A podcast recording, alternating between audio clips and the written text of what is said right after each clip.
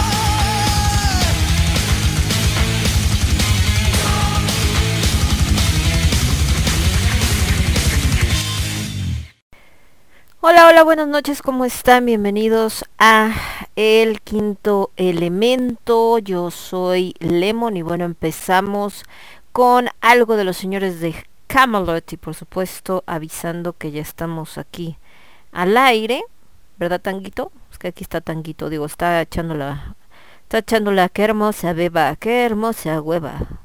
Anda aquí, pero aquí está con ustedes también a larga distancia el señor Y bueno, poniendo por acá que estamos publicando algunas cosas y la gente andaba muerta de risa. Pero fuera de eso, todo bien. Con algunas noticias pues bastante preocupantes en esta semana. Bueno, pero ya estaremos platicando un poco. Mientras por un lado hay esas noticias tristes, bueno, por otro hay gente que pues sí, finalmente ya está volviendo pues regresar en cierto modo como se pueda a, la normalidad, que sabemos que no es normal. Por ejemplo, se llevó a cabo el Borrachos Fest número 41 en La Calaca, Centro Cultural, allá por Miscuac, eh, que organizó el señor Carlos Camaleón, y por acá está agradeciendo a todos los participantes, mucha gente que normalmente participaba en ese evento, pues en esta ocasión prefirieron no ir, que es lo que decía él, que lamentaba eh, las ausencias, porque pues eran festivales, sobre todo con este eh, cuestión de mm, de esto de, eh, de la pandemia y todo este rollo, bueno, como este Bukowski, el Borrachos Fest, de hecho es la imagen, pues era un evento que normalmente lleva a bastante personas, ¿no? Entonces, eh, pues por supuesto, eh, normalmente lo veían siempre lleno, en este celebración entre letras y, y tragos. Pero ahorita por la pandemia pues mucha gente ha decidido seguir eh, guardándose, no salir, etcétera. Y pues esta vez no fue la, la excepción. Y por eso decía Carlos Camaleón que lamentaba muchas eh, ausencias. Pero es que todavía hay personas y con justa razón bastante preocupadas por la situación de la pandemia.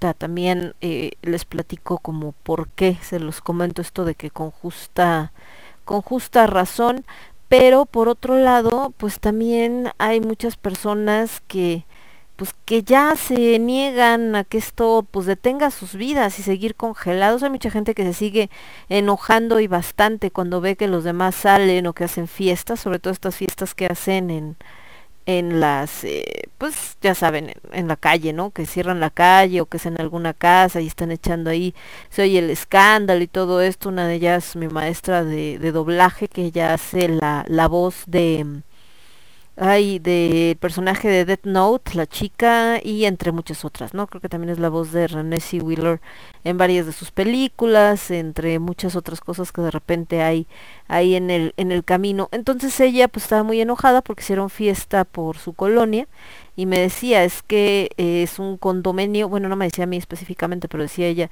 es un condominio, hay áreas comunes y estos andan ahí como si nada y que poca M y no sé qué tantos, ¿no? Y por otro lado, pues gente que dice, oye, pues, ¿y qué hacemos? sobre todo, por ejemplo, restaurantes, negocios como la Calaca, nos morimos de hambre, no abrimos, ¿cómo está el asunto? Y entre otras cosas, y bueno, esto no puede faltar nunca. Eh, tristemente y da mucho coraje, mi querida Tea, que es la creadora, directora de eh, Metal Asylum Radio, una estación hermana también en la que estamos, eh, está trabajando en farmacias, no sé si en farmacias Benavides o farmacias Guadalajara, una cosa así, ella está en León y eh, ahorita, pues apenas, ¿no? Son las 10.14, yo creo que a las 10, poquito antes, dice, eh, sube ella un tipo como crónicas, luego de todas las cosas que le pasan en la farmacia, porque siempre trabajando te pasan mil cosas, y dice, oye, trabajando por un pinche sueldo les presentamos mi primer asalto. Me invade la impotencia y mi cabeza va a explotar, me siento mal física y mentalmente. Mientras estuve fija en mostrador llegó un tipo, el cual me preguntó por el medicamento llamado antifludes. Lo atendí amablemente como a todos los clientes, el tipo volteaba hacia atrás y tenía un cel, el cual de pronto veía, le di el precio, después me preguntó por otro medicamento, el cual le contesté que no teníamos pero que si era para la gripe le podía recomendar otro mejor. Le mostré uno, después a recorrer el mostrador para acercarle otro medicamento. El cabrón se metió al área de farmacia, sacó una pistola, cortó cartucho me encañonó diciéndome métete, este, bueno, con groserías, ¿no? Para adentro. Fue cuestión de segundos, solo me di la vuelta con las manos hacia arriba y me metí, nos cincó y mientras exigía el dinero no dejaba de amenazar que nos iba a matar. Empecé a temblar como nunca. Quienes me conocen saben que cuando tiemblo es porque ya voy a soltar putazos, pero en esta ocasión no lo logré. Estuve hincada de espaldas y solo apretando mi puño derecho. Mi primer pensamiento cuando me puso la pistola en la espalda fue tipo película de Mario Almada, girar rápidamente y darle un codazo en la garganta. Pero entre ese pensamiento fugaz sabía que la llevaba de perder, no puedo con tanta impotencia, me siento frustrada.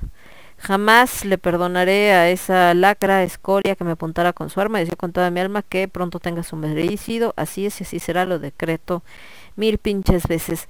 Eh, desgraciadamente creo que ahorita nos estamos encontrando más con estas situaciones y los negocios que están siempre pues, eh, pues tristemente no eh, eh pues expuestos a este tipo de cosas, ¿no? Y, buscando o siempre estar ahí como a, pues como, como les diré, eh, eh, a las vivas cuando darte cuenta de si es alguien que viene a saltarte, si es alguien que no, le pasa a los oxos, les pasa a las cafeterías, a todos estos negocios que a veces cierran más tarde y sobre todo eso, ¿no? Como dice Tea, la, la pues sobre todo la frustración, la, eh, la impotencia de no poder hacer nada, porque como dice, pues ganas de voltear y darle un trancazo, pero pues también dice si trae pistola y con una de esas como puede ser que no esté cargada, como puede ser que sí, esa gente es muy impredecible, no sabe si te puede soltar un tiro o no,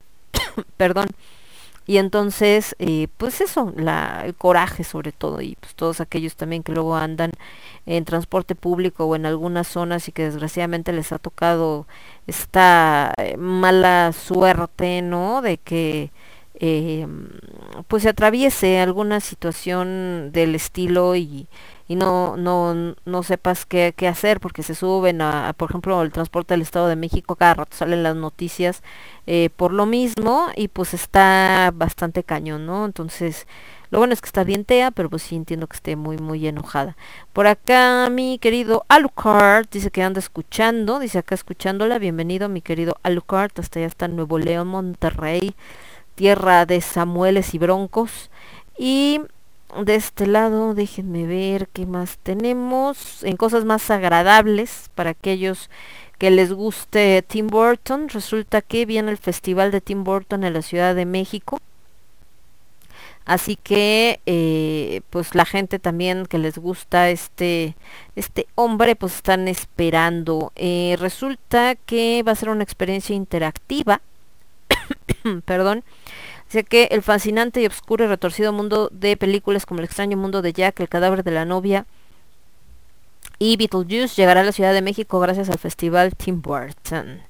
Entonces, les digo que va a ser una experiencia interactiva donde vas a poder pasear, ya me imagino cómo va a estar, no manches. Podrás pasear por un paisaje inspirado en el cadáver de la novia, poner tus habilidades a prueba en un escape room, resolviendo acertijos y sobrepasando retos. También se encuentra el laboratorio de Wonka, donde podrás preparar bebidas y vivir la experiencia de empaquetar chocolates. También podrás casarte al estilo Victor y Emily en la capilla de la película, resolver preguntas y acertijos de la Reina Roja. Además recuerda estar atento porque en las diferentes habitaciones podrás encontrar uno de los tres tickets dorados donde podrás conseguir un producto exclusivo. Este va a estar todos los fines de semana de agosto y septiembre en la Casa Franciscana. Eh, actualmente ya están agotados todas las entradas para el mes de agosto. Y si quieres asistir desde apurarte a conseguir tu entrada para alguna fecha de septiembre. La Casa Franciscana está ubicada en Jesús María número 42 en la colonia Centro. Eh, el boleto hay lo que es el de 200 pesos, que es el Oogie Boogie para una persona. Incluye tu acceso, una playera conmemorativa y un pin de Oogie. El Lumpa Lumpa, que es para menores de edad, es un acceso general, un chocolate, una bebida de laboratorio de Wonka y cuesta 250 pesos. Jackie Sally son para dos personas, 600 varos. Incluye dos playeras conmemorativas, dos accesos generales, dos pines metálicos, edición especial de Jackie Sally, boda temática con argollas, acta membretada y ceremonia oficiada por algún personaje.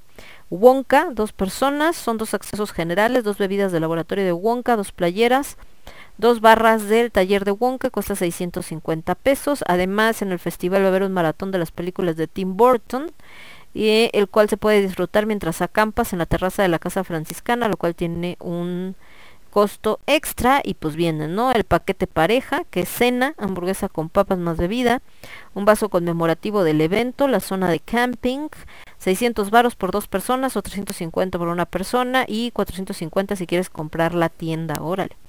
Paquete VIP Tim Burton, la cena, hamburguesa con papas y bebida, un vaso conmemorativo, dos playeras, la zona de camping, 800 varos, solamente 20 reservaciones, 450 por persona, si nada más es una persona, y 450 si quieres comprar la tienda. El boleto se compra a través de Loto Producciones. Y los horarios, pues esto que les digo que son en agosto y septiembre, empieza a las 11 de la mañana. perdón, termina a las 7 de la noche. La edad mínima recomendada es de 8 años. Entonces, pues así está. Me imagino que va a estar bastante. Si no, probablemente ya se ven de haber de hecho acabado eh, todos los boletos. Bueno, quién sabe, porque esta nota es del 21 de agosto. Entonces, como que llega un poco tarde su nota, ¿no? Porque si son todos los fines de semana de agosto, pues ya prácticamente se nos está tranquilo, se nos está acabando agosto. Perdón, es que Tango brincó porque mis vecinos jalaron algo acá. Movieron un mueble, una cosa así, y se espanta. Y de este lado dice Alucard, es por eso que todos debemos traer arma y a la menor señal de incroscripción, soltarle un tiro entre ceja y oreja al interfeito. Lo malo es que cuando pasa eso, al que meten al bote es al que dispara, o sea, el que se defiende, está este eh, medio gandalla eso, ¿no? Dice, sigo algunas sandes en mi defensa, diré que este pequeño amigo me sirvió los tragos triples. Acá el buen Alucard que anda echándose unos whiskoles. Salucita, señor Alucard, que anda echándose los los whiskolitos. Ahorita acá les diría que en México para este frío, los cambios de clima drásticos en la Ciudad de México. No sé cómo ande Nuevo León, pero al menos de este lado, mi querido Alucard, resulta que están cayendo unos aguaceros bien cañones. Obviamente el pretexto de todo este, bueno, no el pretexto, la razón de este clima que tenemos en la Ciudad de México, eh, pues es, em, eh, resulta que está lo del huracán Grace, que por ahí se va a transformar, parece que en otro huracán. Y entonces tenemos ahorita un despapalle que para qué te cuento por estos lares. Entonces, pues eh, ahora sí que como, como le hacemos, ¿verdad? Entonces de repente está el solazo en la mañana, se empieza a nublar. Hoy, de hecho ayer, ayer sábado amaneció lloviendo y estuvo todo el día pasado por agua, pero todo el día. Así estábamos así como de chale, qué onda. Pero bueno, no vamos a ir con música, me voy con algo de Rata Blanca. Esto que les voy a poner se llama... Ah, ¿A dónde vas, Tango? Ya se fue Tango. Eh, vámonos con esto que se llama... Mm, mm, mm, déjenme ver qué más vamos a poner. Espérame, es que... Estoy viendo las rolitas, papá, no poner la típica que siempre ponemos, ¿no? Este, mujer amante o cualquiera de esas. No, vámonos con Señora Furia, si me late. Vámonos con Señora Furia. Después de los chicos de Rata Blanca, ya que andamos de este metalillo en español, una banda que tanta gente odia, yo no sé por qué. ¿Por qué, les cae tan gorda? A ver, tú dime, Alucard. ¿A ti te cae gorda esta banda? O sea, así como de... Ah, algunos dicen que porque está sobrevalorada, estoy hablando de Mago de Oz, eh, que está sobrevalorada y que por eso les cae gorda y que no sé qué. A mí tiene, la verdad, sí tiene varias rolas que me gustan. Voy a poner así la típica, así como de poser, casi casi de es que es la única que conocen.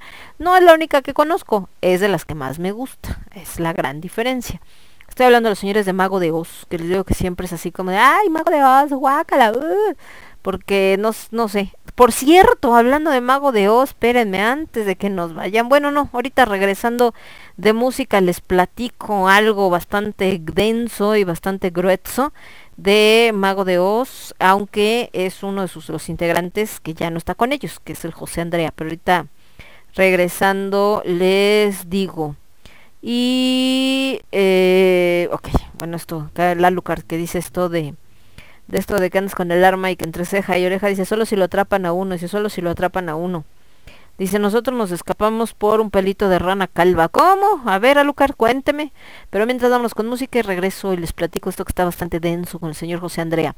Rata Blanca, Señora Furia, Fiesta Pagana con Mago de Oz y regresamos. Yo soy Lemon, esto es el quinto elemento y lo escuches únicamente a través de Radio Estridente. Volvemos. Transmitiendo para todo el universo, Radio Estridente.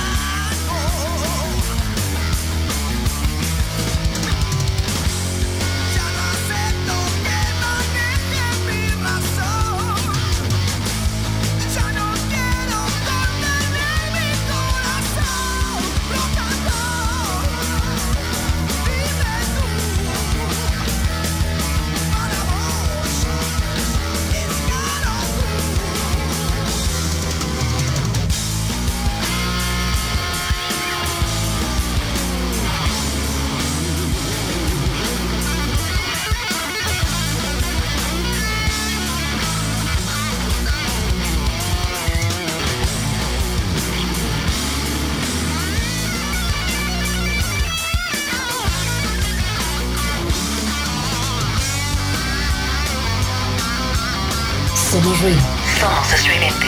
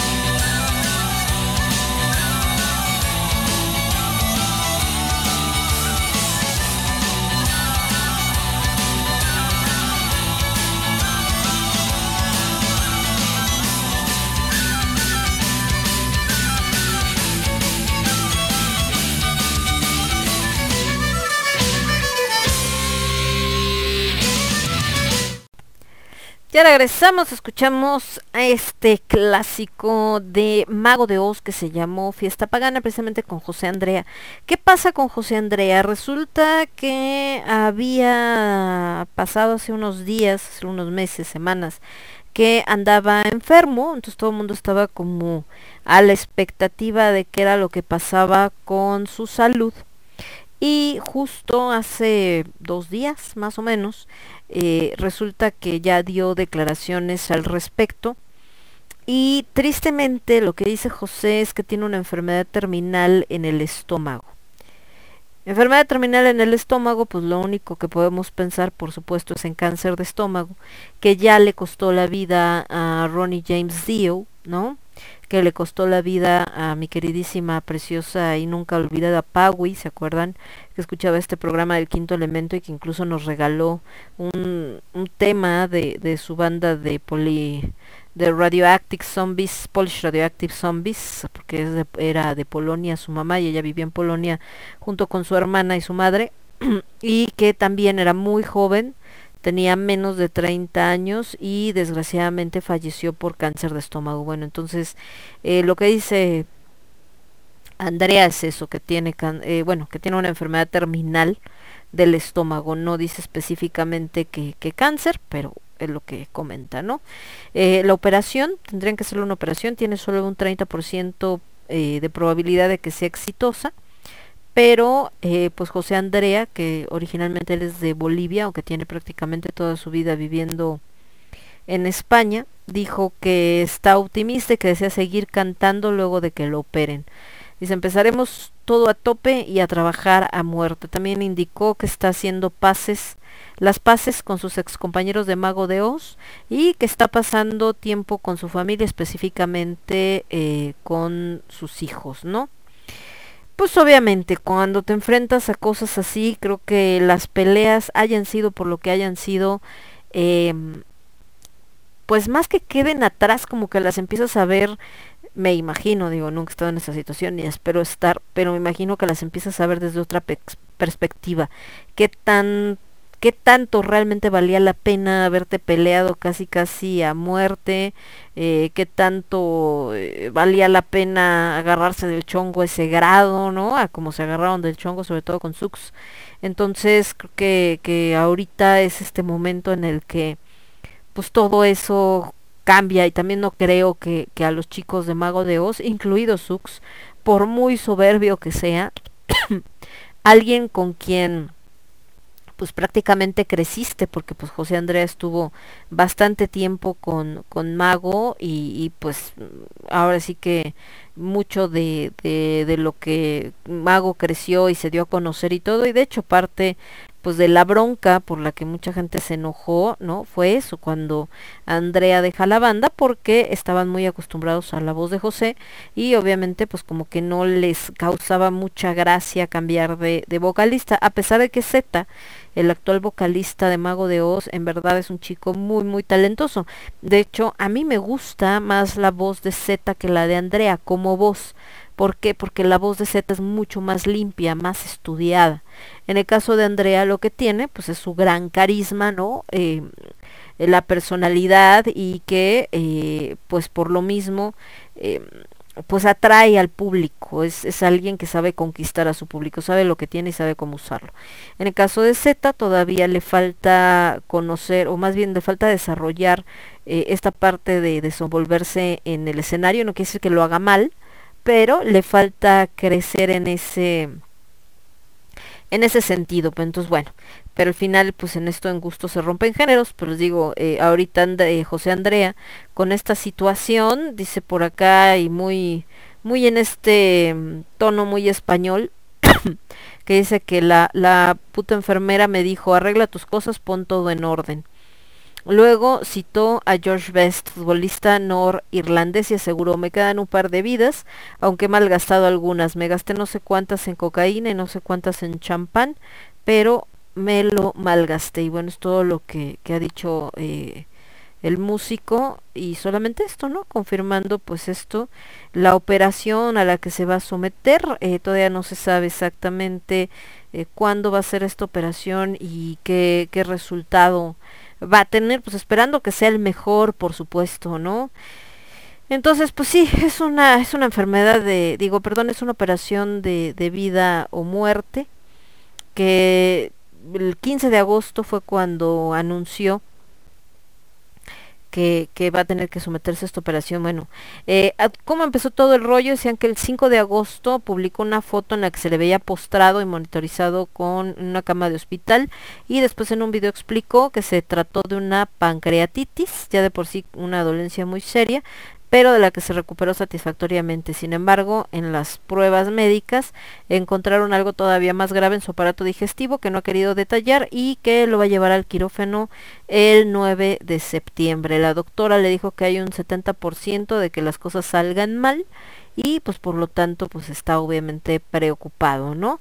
Eh, contó que ya había hablado con Carlitos y con Frank y que también quiere cerrar heridas con otros compañeros en Mago de Oz por lo que pudiera pasar y bueno pues obviamente todos acá diciéndole que le mandaban pues eh, los mejores deseos y que todo salga bien entonces pues ahora sí que en el momento en que sepamos o más bien que todo el mundo va a estar al pendiente, sobre todo los seguidores de esta banda, pues será el 9 de septiembre que se realiza esta operación. Por acá de este lado mi querido Alucard Dice que a él de Mago de Oz le gusta la canción de siempre en voz de la poderosa pequeña titán Patty. Recordemos que después de que se va José Andrea, eh, Zux eh, también empieza a hacer colaboraciones, creo que desde antes ya tenían, donde empiezan a hacer colaboraciones en Mago de Oz eh, con cantantes femeninas, sobre todo con Patty, y hay cosas bastante buenas de hecho.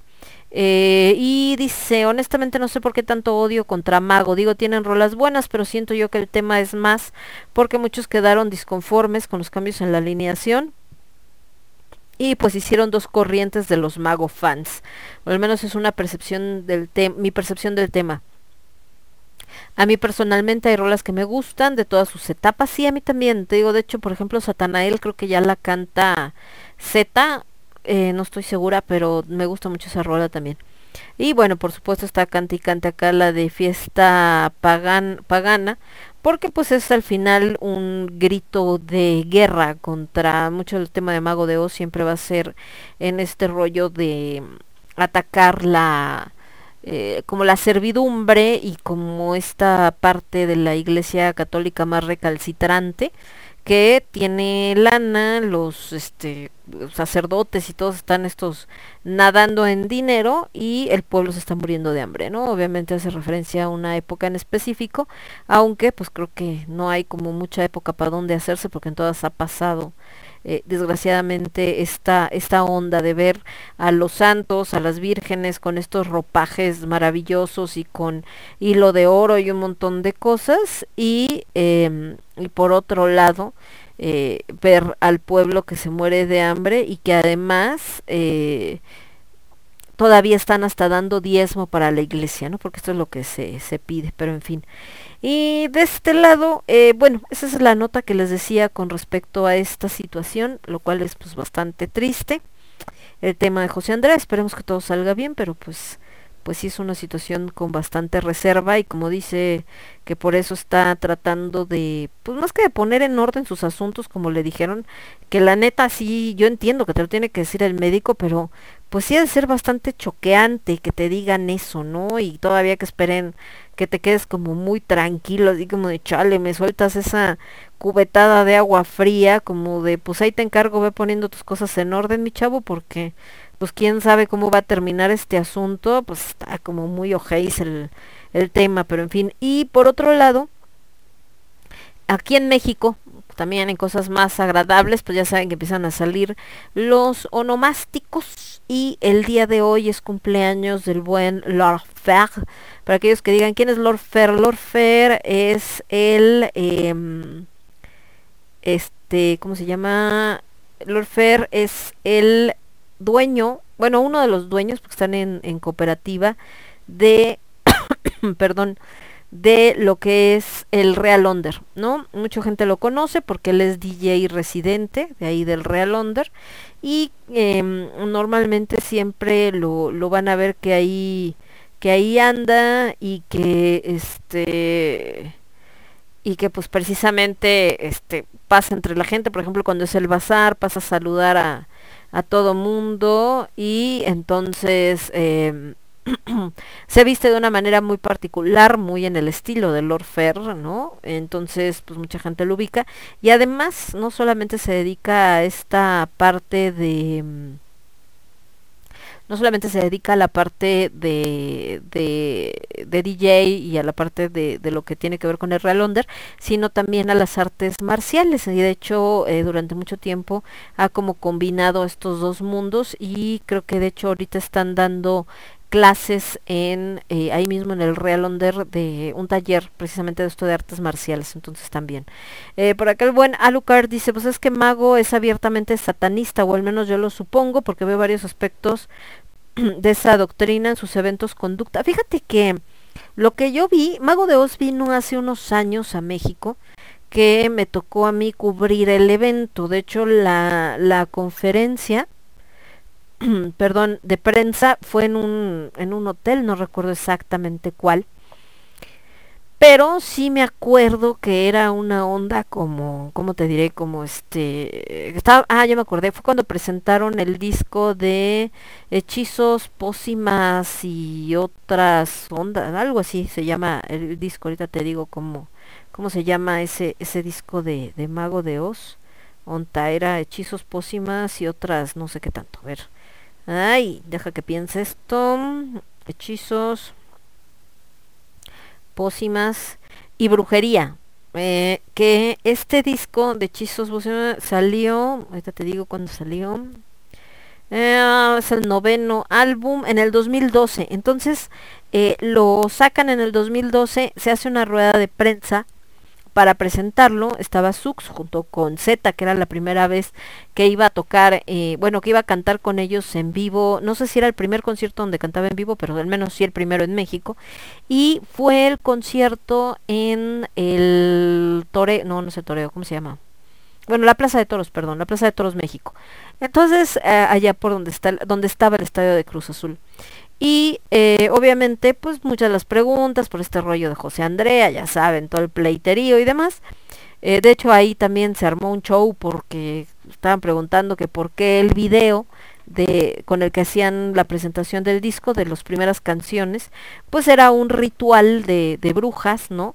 Y pues alguien le decía que, que presentaban así como sacrificios de animales, una onda creo, la verdad no me acuerdo haber visto el, bueno, me acuerdo haber visto el video, pero no me acuerdo exactamente cómo era. Y entonces una chica le decía que estaba poniendo en mal a las wicas, ¿no? Porque estaba dando a entender que había sacrificios de animales, etcétera, y que eso no era real. y él pues le decía que, que, que al final era ficción, que simplemente era un video, punto.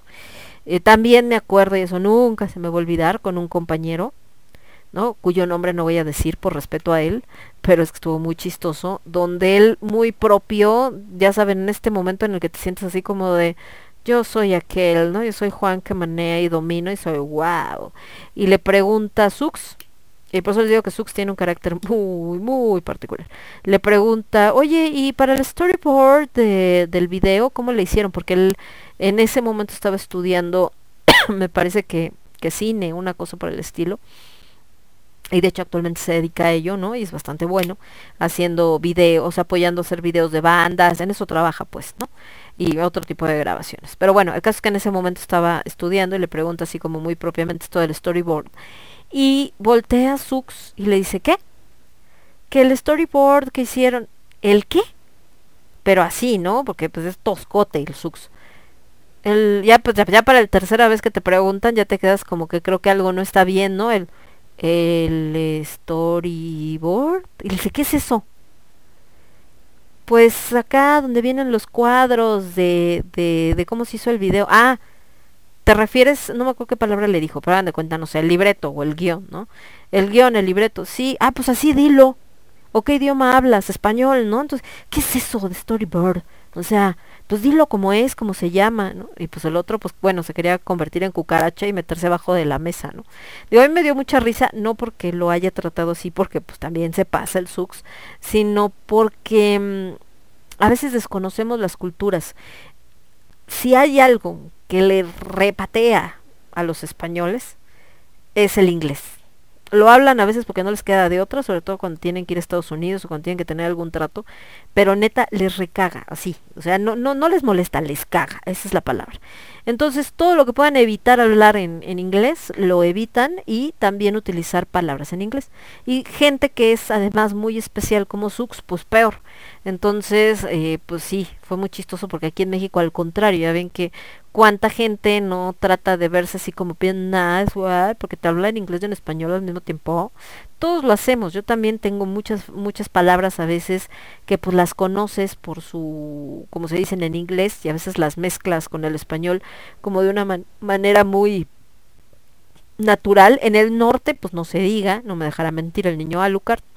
Entonces, pues vaya, pero ahorita me acordé por esa cuestión con, con Mago de Oz que anduvieron por acá cuando presentaron ese disco y que la verdad eh, lo mencionaba ahorita que dijiste lo de satanistas porque cuando le preguntan este rollo él el argumento que da es que es ficción, que finalmente era una historia como hacer un cuento. Entonces no sé qué tanto si sea que ellos creen en ello o simplemente es como, como usar un personaje. Por eso es que lo que te digo que, al menos por lo que pasó ese día, siento que es más como personaje que realmente una creencia una creencia del grupo o de los integrantes. Probablemente uno de ellos sí tenga este o si siga esa religión como tal, pero no creo, ¿eh? siento que va más por ese rollo de, de, de la historia como alrededor y todo eso. Y dice, sí, fue el primer álbum con Z el que presentaron. Sí, te digo que vinieron. Z en el escenario, la verdad, bastante bien, ¿no? Yo me divertí. Obviamente, primero, pues, tomas nota para de qué canciones cantaron, todo el rollo. Pero eh, estuvo bastante, bastante divertido. Nos vamos a ir con más música, chicos, porque mucho witty witty y poca música. Nos vamos a ir con algo de los señores de Merciful Fate de su disco Don't Break the Oath del 2004. Esto que les voy a poner se llama La Noche del No Nacido, Night of the Unborn.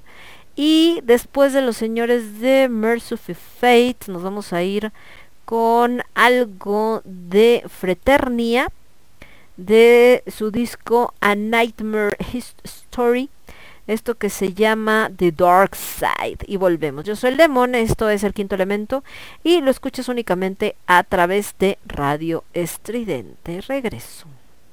Somos ruido, somos estridente.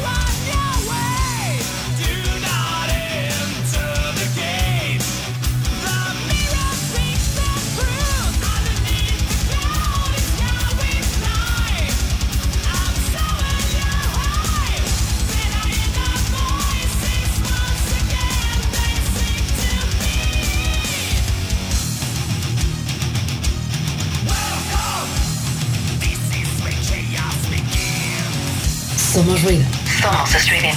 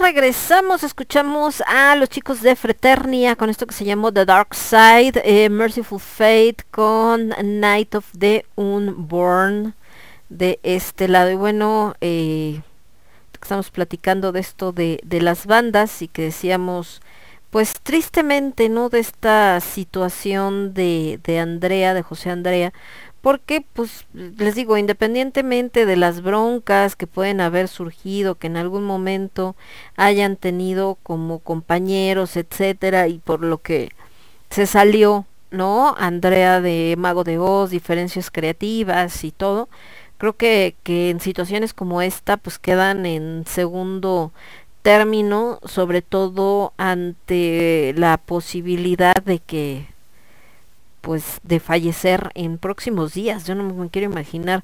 Él el 5 de agosto es cuando sube que está en el hospital para... Por acá anda mi querida Gis, buenas noches. Hola mi querida Gis, bienvenida. De este lado, que te andaba también, aparte del buen Alucard. Y, esperen, es que estoy saludando, ¿eh? Y de este lado también está mi querida Rose con el buen Yoru, por supuesto acá andan escuchándonos y yo les mando foto de cómo está Tango, se mueren de risa. Es que, bueno, ahorita les subo la foto en mi, en mi Facebook.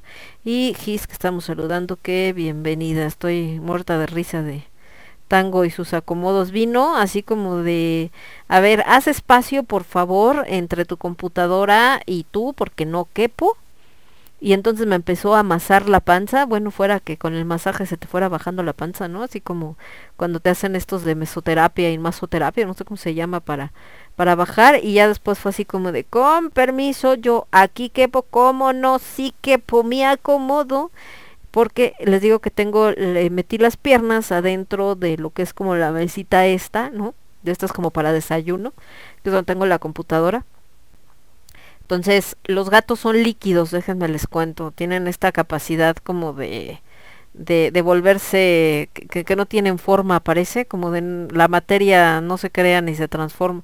Digo, no se crea ni se destruye, solamente se transforma. Bueno, el gato lo lleva a otra, a otra dimensión y entonces eh, se volvió líquido mi gato y se pudo meter por abajo de la mesa, no sé cómo le hizo, y entonces ahorita ya está aquí aplatanado en mis piernas, pero pues se ve re chistoso porque nada más le veo la cola.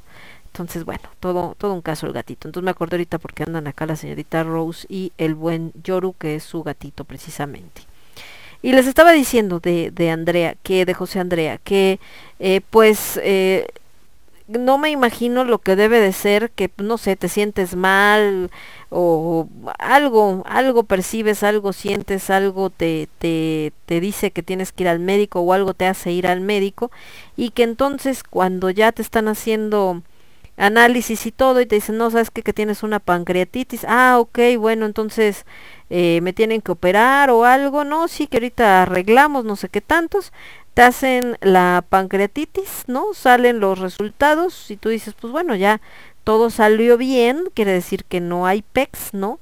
Y que te digan, ¿qué crees? Que pues sí saliste bien de la pancreatitis, pero en los análisis que te hicimos para tratarla encontramos que tienes otra cosa.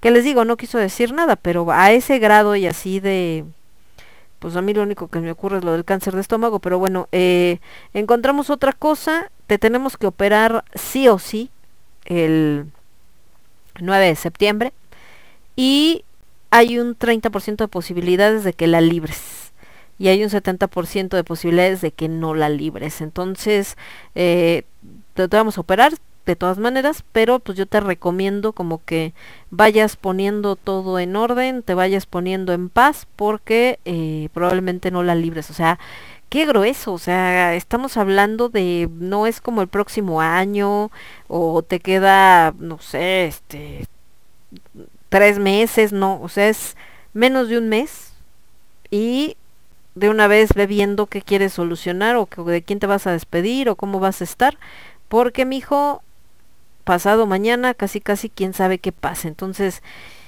híjole, no, qué, qué complicado, la verdad, pobre del José Andrea y, y qué situación tan pues, tan fuerte, ¿no? Para tener que, que, afrontar.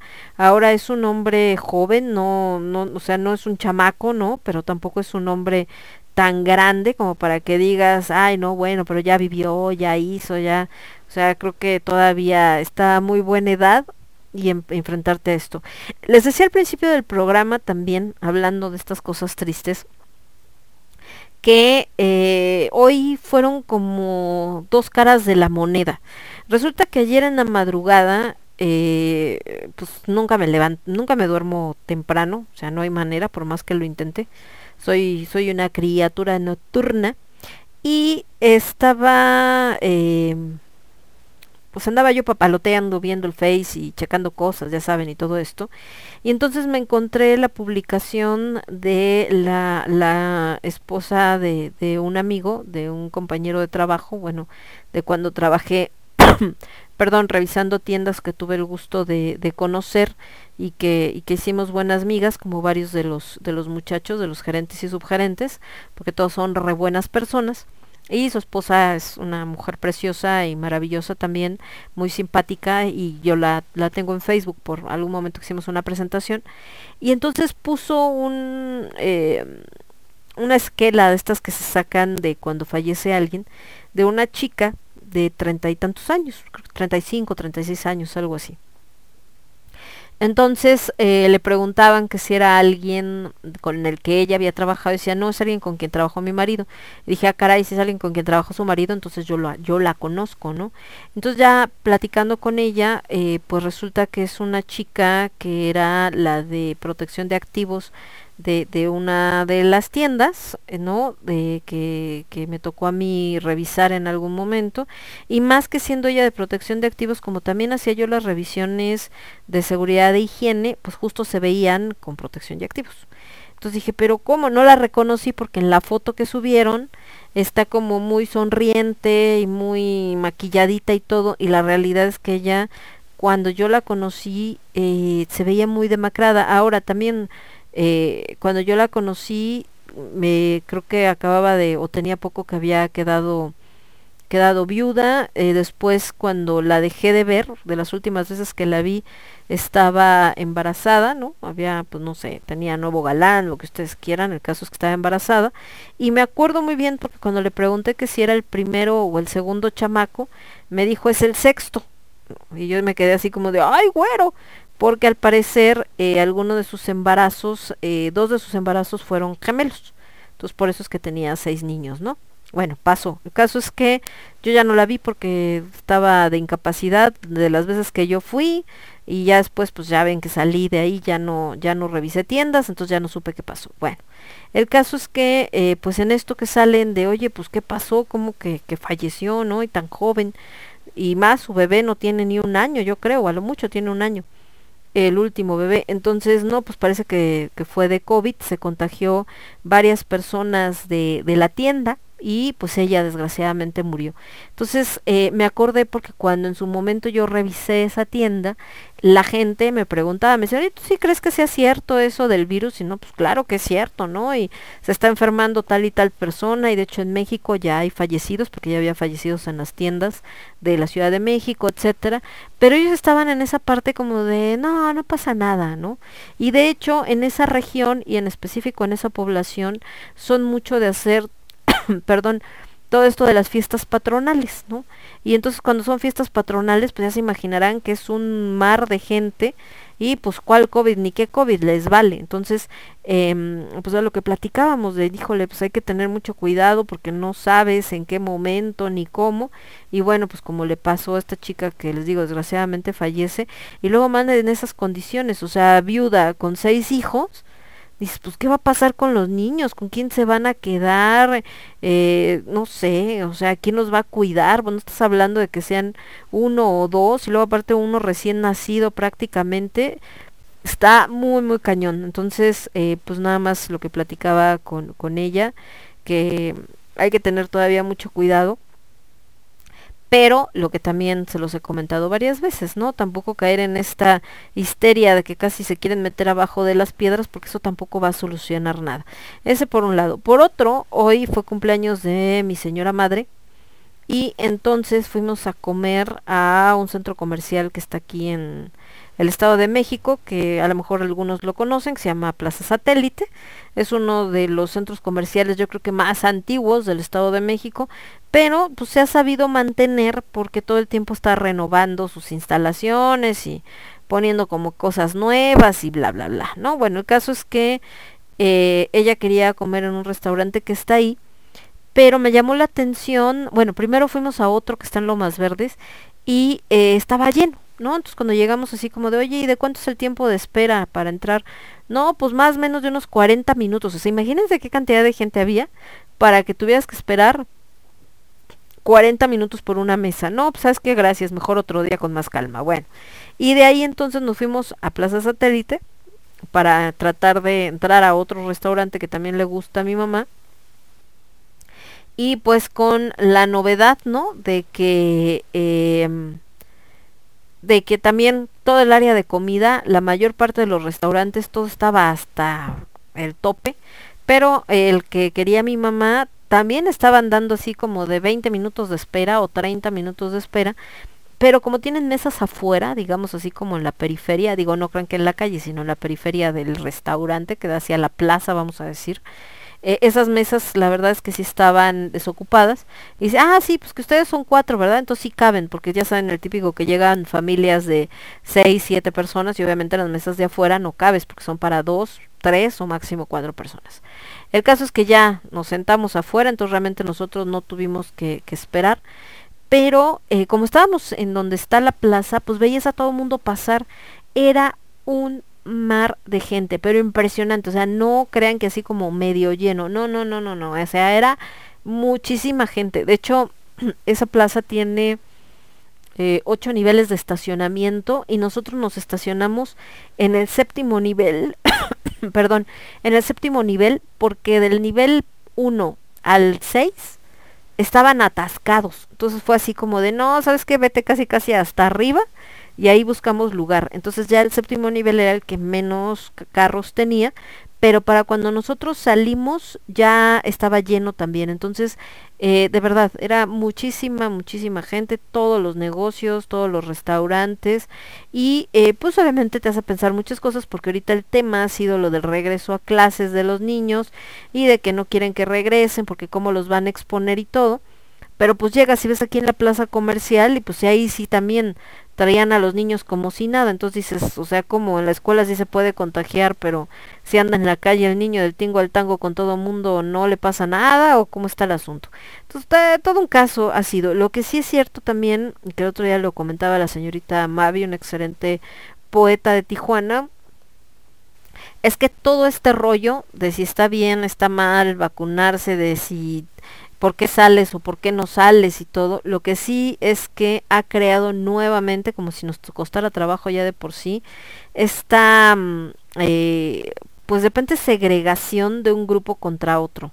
Los que sí se han vacunado, los que sí no salen, contra los que salen.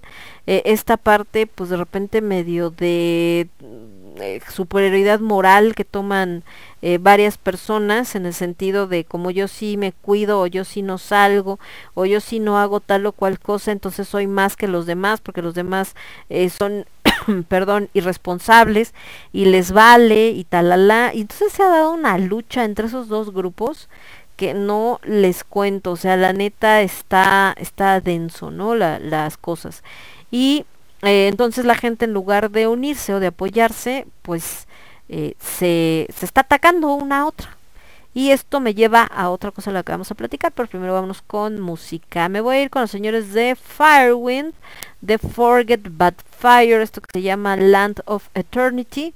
Y después de los señores de Firewind nos vamos con algo de Juicio de Dios, esta excelente banda española, al amanecer de los tiempos, con esto que se llama Ah, miren, esperen, es que hay unas que sí y otras que no. A ver, creo que es esta. Esto que se llama Condenado Eternamente. Y regreso con ustedes en un segundito. Yo soy Lemon. Esto es el quinto elemento. Lo escuchas únicamente a través de Radio Estridente. Volvemos. Somos ruido. Somos estridente. Somos estridente.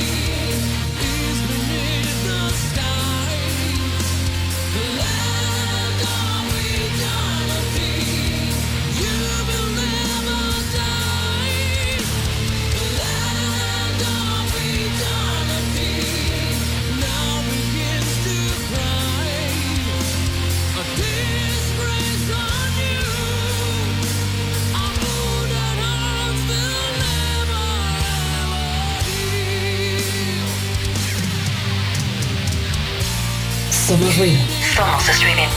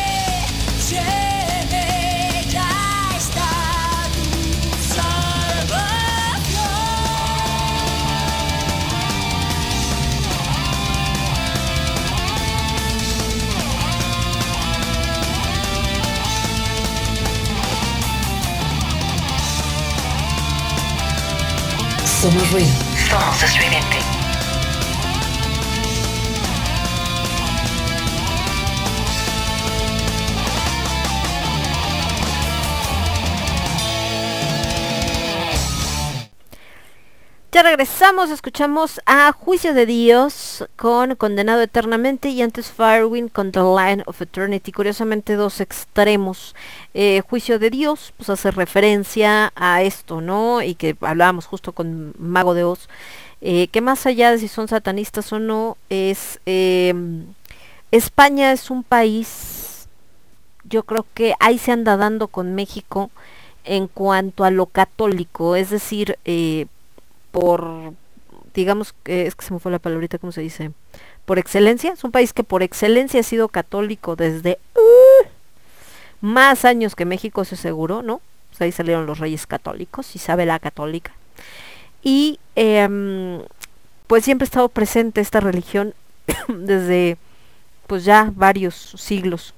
Y entonces, la mayor parte de la población española o bueno, una gran parte de la población española profesa la fe católica. Y de esa parte de la población que la profesa son mega recontrafanáticos, muy parecido a lo que pasa en México.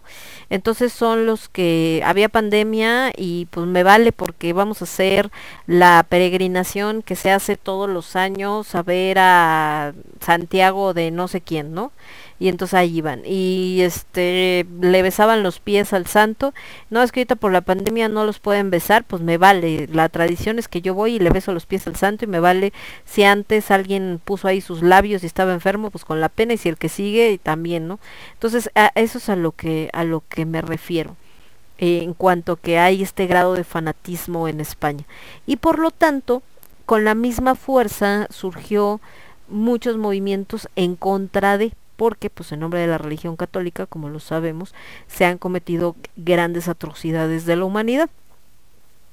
Entonces, Mago de Oz, en esta denuncia de, de estos son ricos y la gente se muere de hambre y nada más te quieren manipular, etcétera. Y esta palabra de juicio de Dios, pues eso de que es el que te juzga, el que te quiere condenar, ¿no? Como estoy condenado eternamente, etcétera.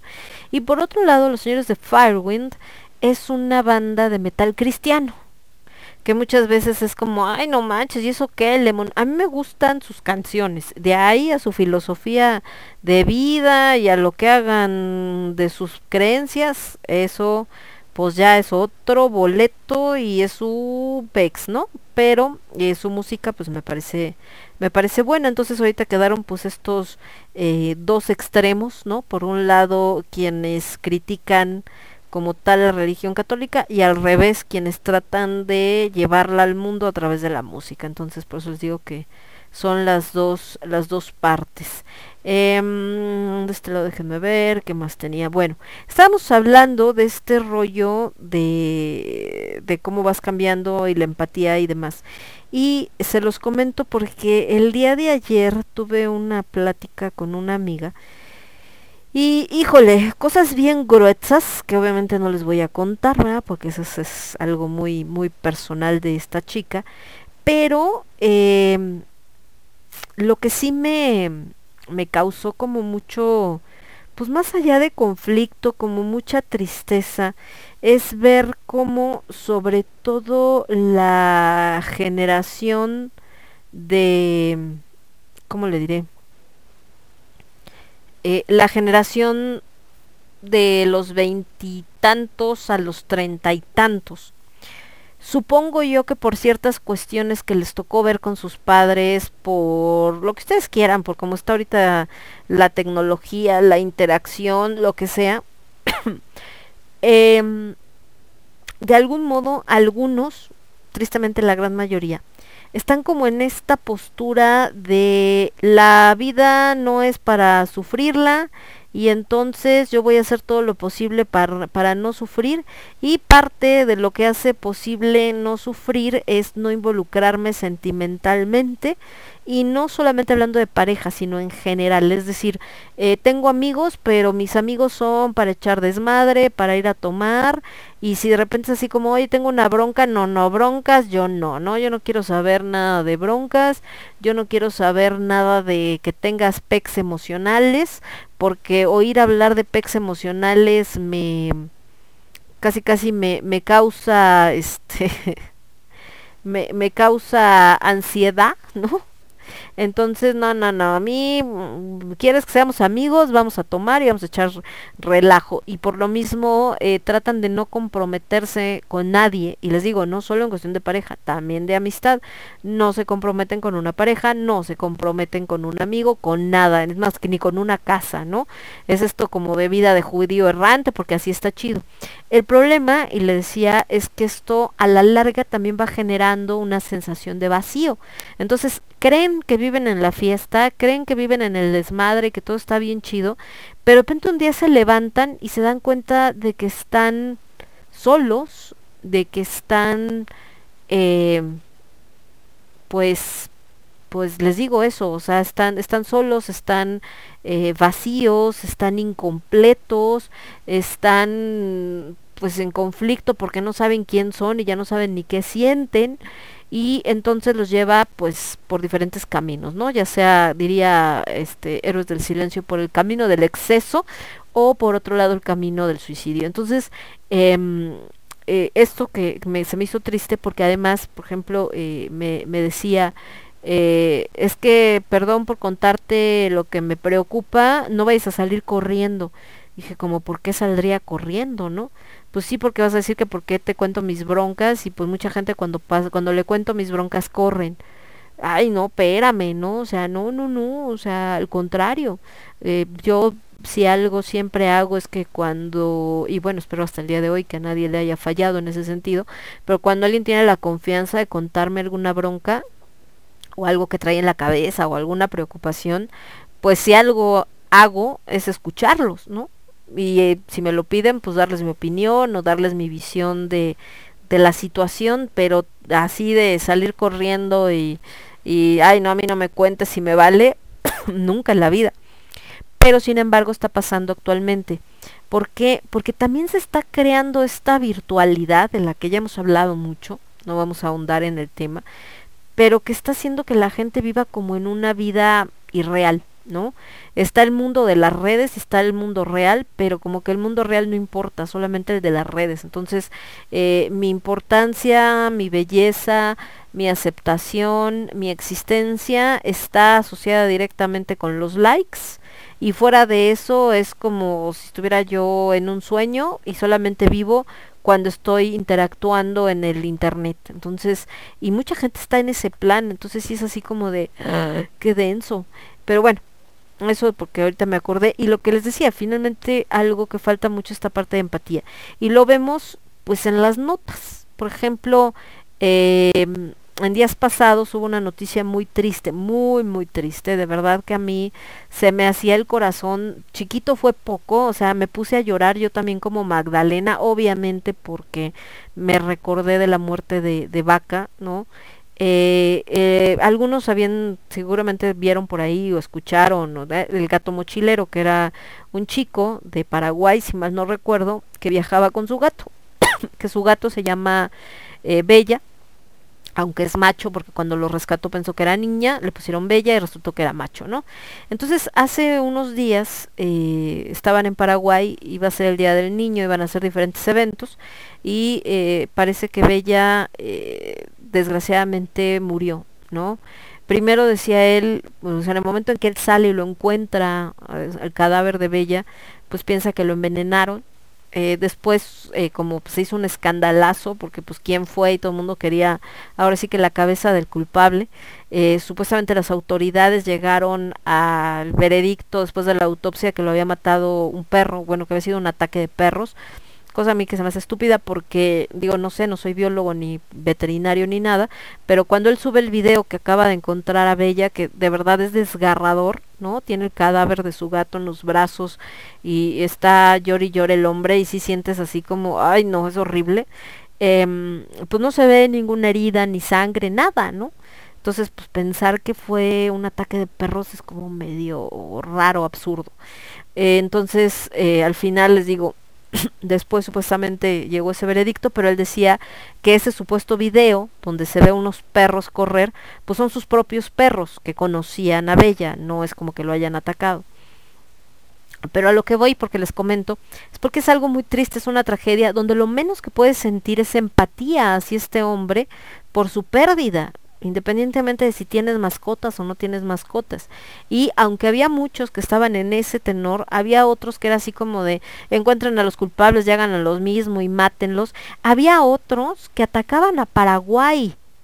O sea, aprovechaban para sacar su xenofobia y atacar a Paraguay diciendo que todos los paraguayos son unos no sé qué y como siempre en ese país de no sé qué tanto. O sea, ¿qué chihuahuas tiene que ver Paraguay? ¿No? Podría haber pasado en cualquier parte del mundo y eh, otros cuando empiezan a ver que probablemente fue un ataque de perros, etcétera, pues a se le fueron en contra diciendo, "No, es que ya ves, y tú poniendo el, el mal el nombre de nuestro país y eres un no sé qué tantos", otros echándole la culpa que porque había dejado salir a, a Bella, ¿no?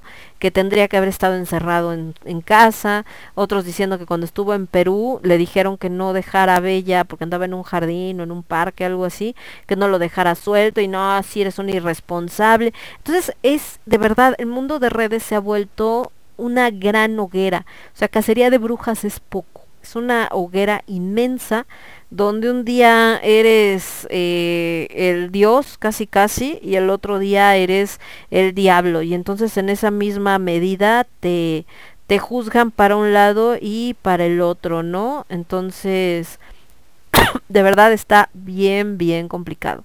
Entonces, eh, es algo muy triste de, de ver es algo muy triste de, de, ver y es algo muy triste de darte cuenta cómo interactúan las personas y cómo han perdido este pues esta cuestión de humanidad, porque al final es eso, ¿no? Algo que, digo, yo sé que cuando hablamos de humanidad normalmente lo relacionamos con, ay, la humanidad apesta, pero la humanidad como tal, lo que debería de ser o lo que implica ser animal superior, entre comillas, pues es esto otro, esto que, que va más allá del instinto, pero pues que aquí parece que nada que ver, ¿verdad? Estamos bastante graves, pero en fin. Eh, ¿Qué más tenemos para acá? Y esta onda. Ah, no, esta es otra cosa. En fin. Entonces, eh, pues son parte de lo que ahorita ha pasado en esta semana y dentro de lo que uno se va encontrando y que les digo que sí eh, está pues bastante preocupante. Hay como todo este rollo también de de, envidias, de, les digo, el, el, odio desbordado, pero en verdad odio desbordado eh, están los huracanes que desgraciadamente han cobrado la vida de varias eh, personas, incendios que se siguen dando y que están destruyendo pues grandes eh, extensiones de, de, tierra y de espacio natural. Entonces, pues por eso mucha gente dice, ay, el fin del mundo. Pues no tanto como el fin del mundo, porque no es algo que nada más se suceda ahorita, en algún momento también sucedió en, en otro ciclo, lo que les decía, la vida es cíclica, sobre todo en el planeta pero que en lugar de que haga pensar al humano parece que lo vuelve más egoísta y más individualista y menos empático y eso sí eso sí es preocupante. Bueno, vamos mejor con más música antes de que me dé más coraje. Vamos a ir con algo de Enciferum, esto que se llama Unsung Heroes del 2012. voy a poner esto que se llama Burning Lips, hablando de esto de los incendios. Y después de los señores de en Ciferum nos vamos a ir con algo de Nice Zion. Vamos con algo de Nice Zion. Me gusta mucho la música de estos chavos. Con su disco Out Loud. Por cierto, esta banda ya no existe, lo cual es muy triste. Esto que se llama Yours Faithfully. Y volvemos. Yo soy Lemon. Esto es el quinto elemento, lo escuchas únicamente a través de radio estridente. Regreso. Somos ruido. Somos estridente. Somos estridente.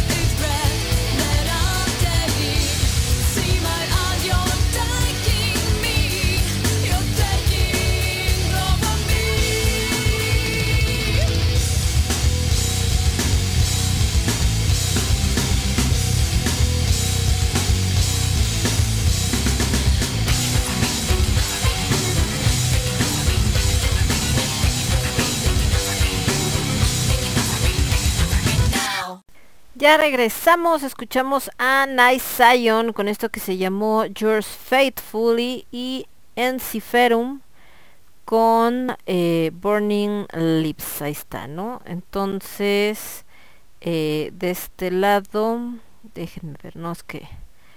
Hay un rollo también con esto, ahorita que hablamos de esto de la falta de, de empatía y demás, decía la señorita Rose que triste, leo que tristemente así es porque sé que eh, cada vez el ser humano se va deshumanizando con todas las especies, dice incluida la, la suya. Antes nos decía que saludos para el tanguito precioso. Te mandaban saludar, tango. Sí, aunque me hagas caras. Es que ustedes no saben, pero este gato es un poco expresivo. Entonces, cuando algo no le parece o lo estás molestando, agarra y levanta el cachete así como diciendo, Ay. Entonces así mueve el cachete. ¿No vas a platicar? ¿No vas a decir algo? Saluda. Di hola. Di hola. Di hola. Hola. ¿No?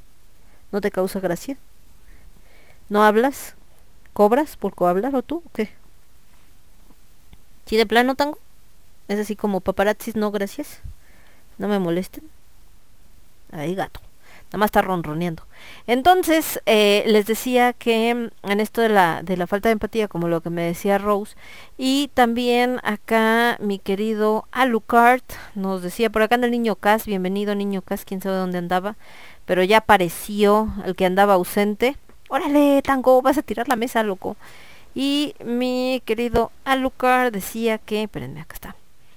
Decía que, Tango, eh, bueno, aparte de lo que estamos hablando de España, decía que todo en España debe ir por ley con doblaje, o sea, lo que sea, cualquier película, no hay nada de que como aquí, que unas están en, en inglés y solamente las que son para niños hacen el doblaje en español, no, allá todas tienen que llevar doblaje. Y, eh, y dice, como lo dije hace poco, son tantos los casos de hijos de humanos que no valen ni para comprar un chicle de 50 Dice que vale la generalización. Pues, ¿qué te digo? Ahorita justo eh, veía una nota porque con el rollo de Afganistán, eh, pues eh, hemos visto imágenes bastante devastadoras de personas tratando, pues por supuesto, de salir huyendo de aquel país por la cuestión de el gobierno que están ejerciendo los talibanes. Eh, por otro lado, los talibanes dicen, no, si se los juro que ya, como les decía, como del marido golpeador, les juro que ya cambié, si queremos hacer relaciones comerciales, no tenemos bronca con los derechos de las mujeres, todo lo vamos a hacer este bien, eh, bien, somos bien buenas gentes, ¿no? Y lo que queremos es pues precisamente ya empezar a, a, a trabajar en conjunto con, con el mundo, etcétera. Pero por otro lado, pues las mujeres, eh, como han podido, han dicho que, están preocupadas porque saben que van a ir por ellas, porque eran activistas, porque están buscando eh, pues que se hagan las cosas diferente a como los marca la parte más, eh, pues más extremista de la religión, que es la que ejercen los, los talibanes, ¿no? Entonces, pues ahí hay como otra, otra onda. Y entonces eh, muchos em, empezaron, como dicen, no tanto porque les preocupe Afganistán, sino por tratar de desacreditar ciertos movimientos, diciendo que por qué no están eh, las feministas en Afganistán ayudando a esas mujeres que nada más están aquí eh, destruyendo, este, ¿cómo se llama? Destruyendo monumentos en lugar de realmente pelear por una causa justa como esta, ¿no? Y eh, demás. Entonces, pero les digo, ni siquiera es un argumento como de que de verdad tengan ganas de que se ayude de algún modo a estas pobres chicas, sino simplemente como el pretexto para estar jodiendo a las otras. Eso por un lado. Por otro, eh, sale la nota de que México abre la puerta para refugiadas eh, afganas sobre todo y entonces aquí todo lo agarran a broma y suben la foto de una chica muy guapa, muy curvilínea, con un, eh, ay, no me acuerdo cómo se llama esta choncha que se pone en la cabeza, hijab o algo así, que es como el que les tapa todo el cabello, y diciendo, ay, mexicanos, agárrense, ya vienen las afganas, como diciendo, ay, wow, mijo, no puedes ni mantener a una y ya te quieres meter en broncas de mantener a más o de querer convencer a más, ¿no? Eso por un lado. Por otro, pueden ser afganas, eh, finlandesas, rusas, Em, chilenas, venezolanas, con que sean de otro país, aquí ya como animalitos, ya hay mujeres, ¿por qué? Porque no son las mismas que tienen aquí, ¿no? Entonces, eh, es algo así que yo entiendo, es parte de la broma y es mame y lo que quieran, pero pues también de repente te cae gordo porque dices, ah, chale, gente, por Dios, maduren, ¿no? Tantito, poquito nomás. Yo no les digo que madurar es de frutas, no les digo que se vuelvan ya gente responsable y seria ni nada parecido, porque ni yo lo soy pero pues tantito IQ, ¿no? Tantito cerebrito hay que echarle de repente, sobre todo en situaciones eh, delicadas. El mexicano se caracteriza por tener un humor negro que no todo mundo entiende y que ahorita es, híjole, bien complicado porque pues todo mundo de todo se ofende, pero una cosa es el humor negro y otra cosa es el mal gusto. Son toda, toda este, las dos son cosas bastante eh, distintas. Y por otro lado, em, también hubo un como marcha, como viaje que hicieron para eh, recordar o para honrar a los que murieron en este accidente, bueno, en estos tres accidentes que hubo en la carretera México-Cuernavaca hace poco, donde murieron motociclistas. Entonces ahí también se ha dado una gran controversia. Cuando fue el accidente les leía yo que hicimos el especial con música que hablara de motocicletas, eh, de que por un lado sí hay gente en camiones que sabe manejar, eh, que no sabe manejar, que puede provocar accidentes y todo, pero que también desgraciadamente hay motociclistas o gente que tiene moto, como decían los chicos de la comunidad biker, que no son bikers, que nada más son gente que tuvo para comprarse una moto y que no le tienen el respeto, ¿no? Y me acuerdo ahorita porque se ve en un meme que dice, todavía no te tocaba carnal, ¿no? Como haciendo referencia a los que fallecen, dice el carnal es un cuate que viene la moto así en el camino y él acostado sobre la caja esta como las que son de mensajeros como haciendo acrobacias. Entonces, yo no creo que esté mal hacer esas acrobacias cuando estás en un área donde no haya carros, donde es como especial, como un estacionamiento, alguna plaza, o sea, algo donde puedas controlarlo, obviamente no a gran velocidad y demás. De hecho, es parte de lo que dice la comunidad biker. ¿Te gusta correr? Renta el autódromo o algo así para que entonces juegues carreritas, pero sin que te arriesgues eh, o, arriesgues al resto de la gente que está alrededor como en una carretera, porque no nada más es secan ellos y se matan, ¿no? En el camino, por supuesto, se llevan de corbata a los demás eh, motociclistas y, por supuesto, también a los demás eh, automovilistas, pues porque no falta, ¿no? Que eh, la gente que, bueno, choca la, la, la, moto y el problema es que choca con uno de los camiones, y digo, perdón, choca con uno de los carros, ese carro pues se frena o hace alguna maniobra, entonces choca con los de atrás y demás. Entonces, eh, pues está bastante eh, complicado, ¿no? Entonces, pues así el asunto.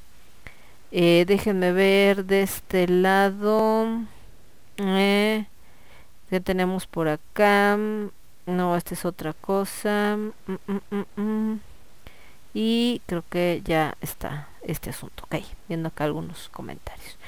Y entonces les decía que, que pues ha sido parte también de lo que, de lo que ha sucedido, de lo que ha eh, pasado, de lo que nos hemos encontrado y que pues sí, o sea, yo sé que nos está hablando sobre todo de mucho de la peor parte de la humanidad, pero pues como dicen por ahí también, ¿no? Es como...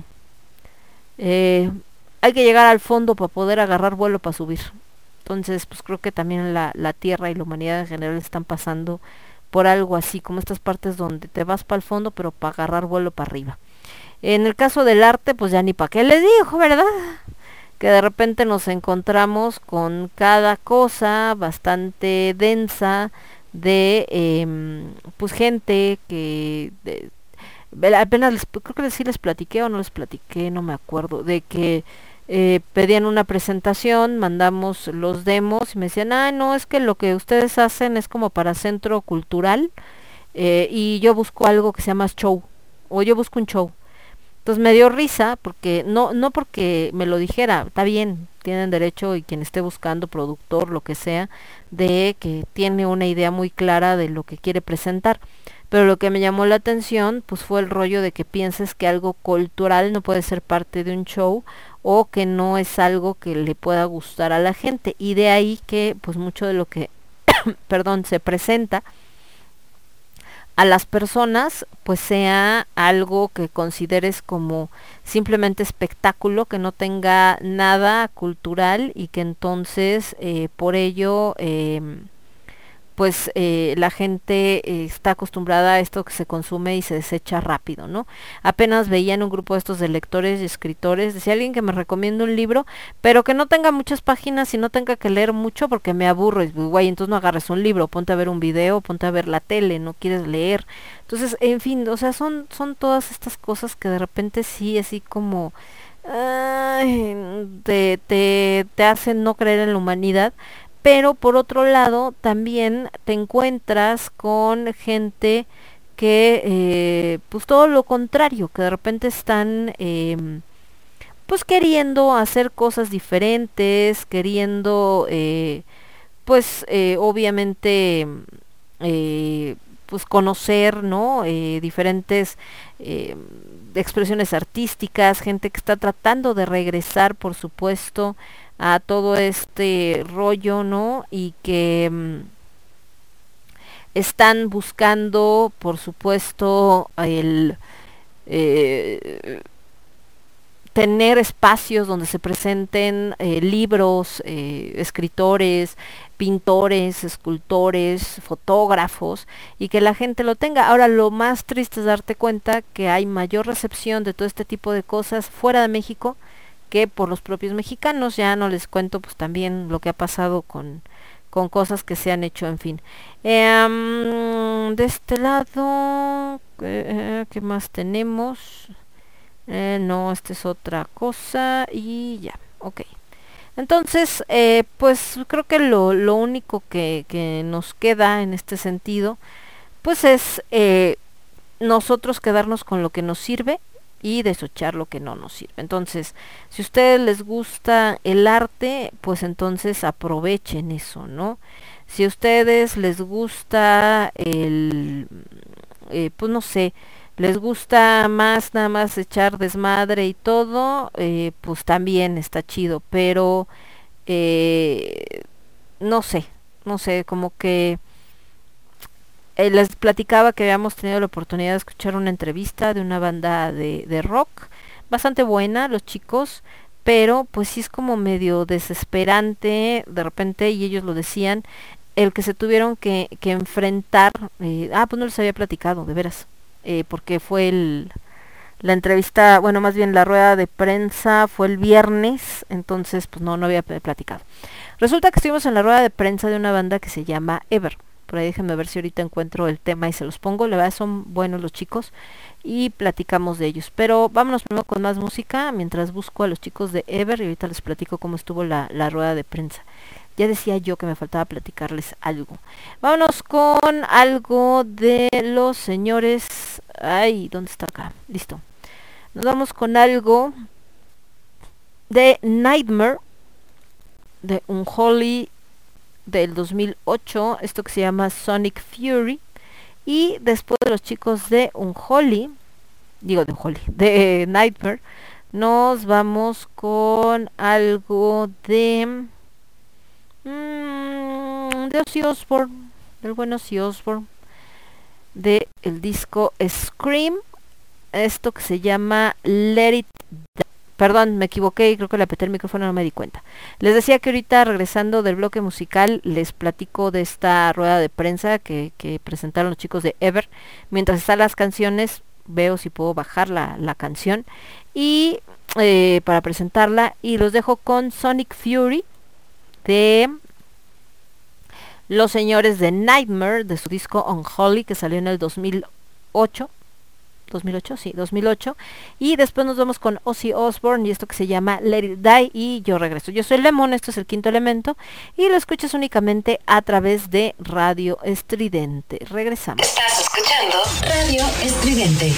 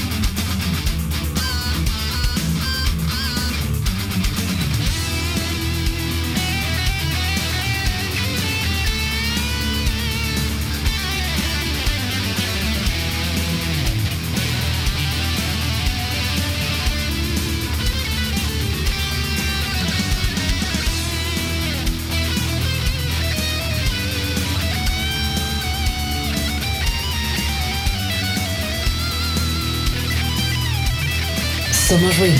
Somos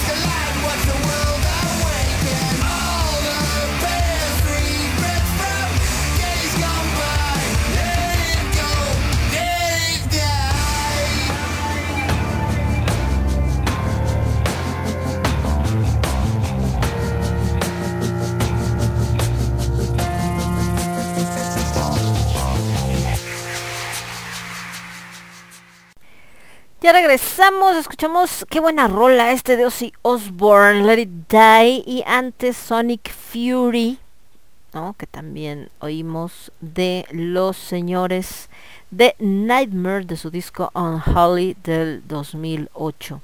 Porque estábamos viendo si teníamos eh, comentarios, pero parece que no, que todo en orden, acá andaba el buen Casio Arlequín Casiel, que le digo que qué onda, que qué andaba haciendo pero ya no me dijo, no sé, yo creo que anda por acá ocupado el buen Cas.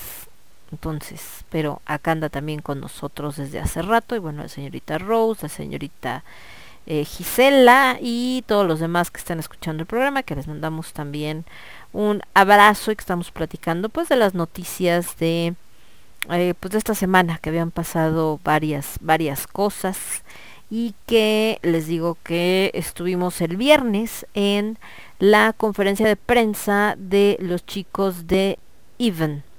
Eh, esta banda de Even es de aquí de México, si mal no recuerdo, pero es que estaba buscando el dossier, aguanten, acá está el dossier. Eh, eh, son de la Ciudad de México y em, pues obviamente siempre cuando una banda presenta un dossier, por ahí decía el buen Eric, ¿no? Ay, medio pretencioso el asunto. Pues es que siempre cuando es em, sobre eh, una presentación o sobre una, ¿cómo se llama? Una rueda de prensa, pues siempre le tienes que echar crema a tus tacos. Eso es algo muy normal, ¿no?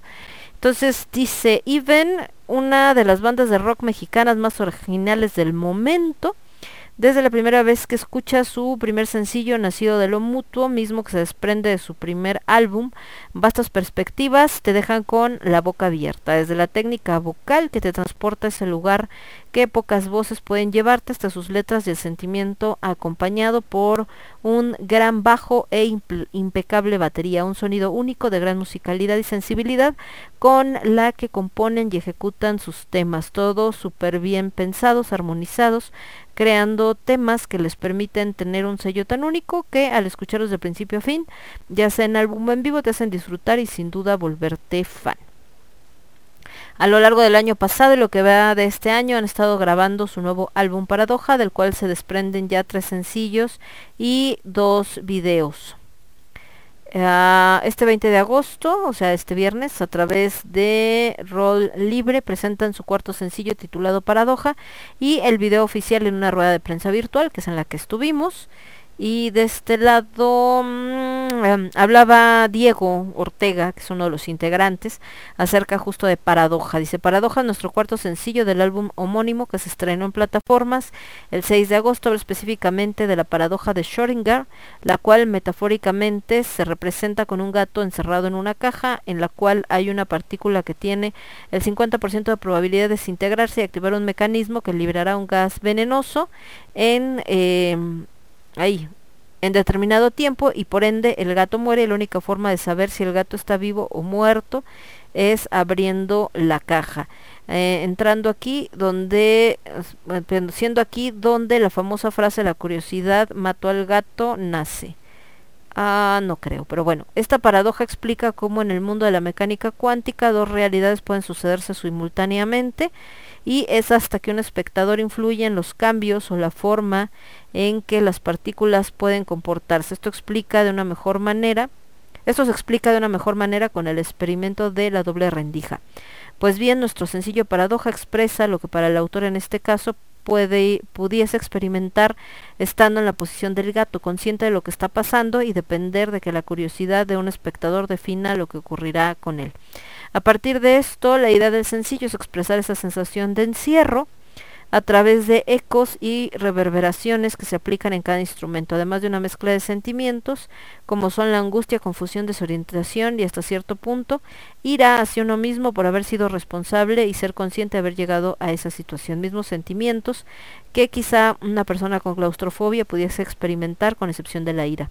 La producción de este sencillo fue complicada, pues atravesó la pandemia que complicó el lanzamiento, retrasándolo y tomando decisiones diferentes en cuanto a cómo se iba a desarrollar el material audiovisual y el lanzamiento. Definitivamente, el otro día que platicaba esto de que urgen clases de, de comprensión lectora y alguien me decía, también de redacción, sí, sí se necesitan de repente no clases, no es que la gente no sepa redactar.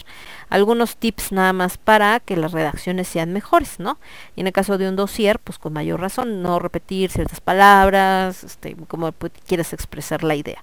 Pero bueno, en resumen, a lo que se refiere Eden y que dijo en la rueda de prensa, es que la canción de Paradoja se inspira en la paradoja de Schrödinger, ¿no? Que es este experimento que efectivamente donde está un gato en una caja y hay una partícula que va a desprender un gas venenoso y hay un 50% de probabilidad de que el gato viva y 50% probabilidad de que el gato muera y solamente lo puedes saber hasta que abras la caja y puedes ver el resultado.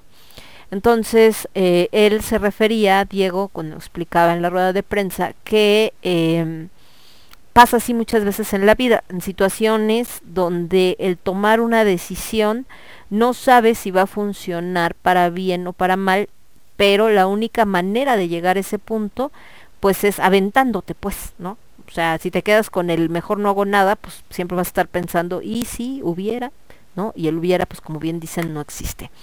Eh, en cuanto a las preguntas que se le hicieron a, la banda, pues muchas iban en el mismo tenor de de dónde viene el nombre, que even es una reducción del nombre original, eran dos palabras. Eh, también acerca de pues qué hicieron el año pasado, como sabemos, pues todo el mundo estaba encerrado por el tema de la pandemia, entonces estuvieron haciendo grabaciones y todo y eh, estuvieron pues obviamente preparando lo del lanzamiento del disco, el video, decían pues no, al final no se grabó como ellos querían, en el sentido de quizás la idea en su cabeza era pues hacerlo en alguna locación o alguna otra cosa y terminó siendo pues en el estudio porque era la única manera, sobre todo ahorita en situación de, de que no, no todo está abierto, no hay cosas que no se pueden hacer, no debe haber mucha gente reunida, etcétera, etcétera. Eh, que pues estuvieron haciendo algunas presentaciones de streaming y obviamente que trabajan ellos pues en otra cosa, no sé en qué, no dijeron, pero eh, pues vaya, no es como que nada más están dedicados a la banda, porque todos sabemos, lo que platicábamos, que el arte en México está complicado. Yo les preguntaba eh, que en este mundo donde tenemos reggaetón lo escuchas hasta en todo, o sea, bueno, hasta el carrito de los helados trae reggaetón ya que cómo compiten ellos como banda de rock y comentaban pues eso, que lo que quieren hacer es crear música que sea atractiva, que sea dentro de este género del rock, el de ellos es rock alternativo y buscan con ello que la gente tenga otras opciones, porque el problema, más allá de si el reggaetón es chido o no chido, si te gusta, si no te gusta, si apesta, si no apesta, lo que sea, la realidad es que es lo que inunda el mercado. Entonces, al ser lo que inunda el mercado, la gente piensa que es lo único que quiere escuchar, ¿no? Porque es así como, pues es lo que tengo, es lo que conozco, y entonces es lo que hay para todos lados, entonces me gusta. Y a veces a lo mejor no es tanto que te guste, sino que no has escuchado otra cosa. Y dar oportunidad como de hacer el mercado más amplio. Yo también eh, no sé en qué momento o por qué la agenda se dirigió de tal modo que no es, les digo, no es el hecho de que exista el reggaetón, es el, el hecho de que, de que quieran que sea lo único que exista. Entonces no te dan la oportunidad de conocer cosas nuevas en otros géneros, de experimentar con otras músicas y de escuchar cosas diferentes. Entonces, la verdad es bastante insoportable porque ¿por qué te tienes que estar chutando donde vayas esa porquería que a ti no te gusta, ¿no? Que a otra gente le gusta, que bailan bien chido, pues qué bueno, disfrútalo. Siempre, eh, siempre ha existido la música tropical, siempre ha existido la música de banda, otros géneros que también son pechar desmadre, pero pues agarras y pones tu disquito de rock o tienes otras cositas o estaban así como intercaladas. Ahorita no hay, o sea, cualquier estación de radio que pongas, así sea de normalmente de música romántica, de repente aparece un reggaetón, dices, bueno, ¿y esto qué, no? O una estación de música pop en español y hay llena de reggaetón, dices, oh, madre, que no hay otra cosa, no inventen. Entonces es lo que platicaban más o menos con los chicos de Even. A mí me gustó, Ahorita van a escuchar su, su nueva canción, precisamente este video que presentaron, perdón, que la rola se llama Paradoja, que es de la que hablaba Diego. Eh, ahí yo sé que me matarían si me escuchan, pero no puedo evitar que me, y bueno, ustedes me dirán, porque también los conocen, me da cierta reminiscencia, no quiere decir que se parezcan, ojo, ¿eh? no estoy diciendo que sean iguales, estoy diciendo que cuando los escuché me dio cierto aire a la voz de Saga Castronovo y a Trágico Ballet. Eh, o bueno, lo que estaba haciendo Saga también con sus nuevos proyectos. Como que no sé, como que me dio ese aire. No quiere decir que se parezcan. Ojo, repito, ¿por qué? Porque trágico, no es tan rockero, sobre todo lo último empezó a mutar hacia otro género.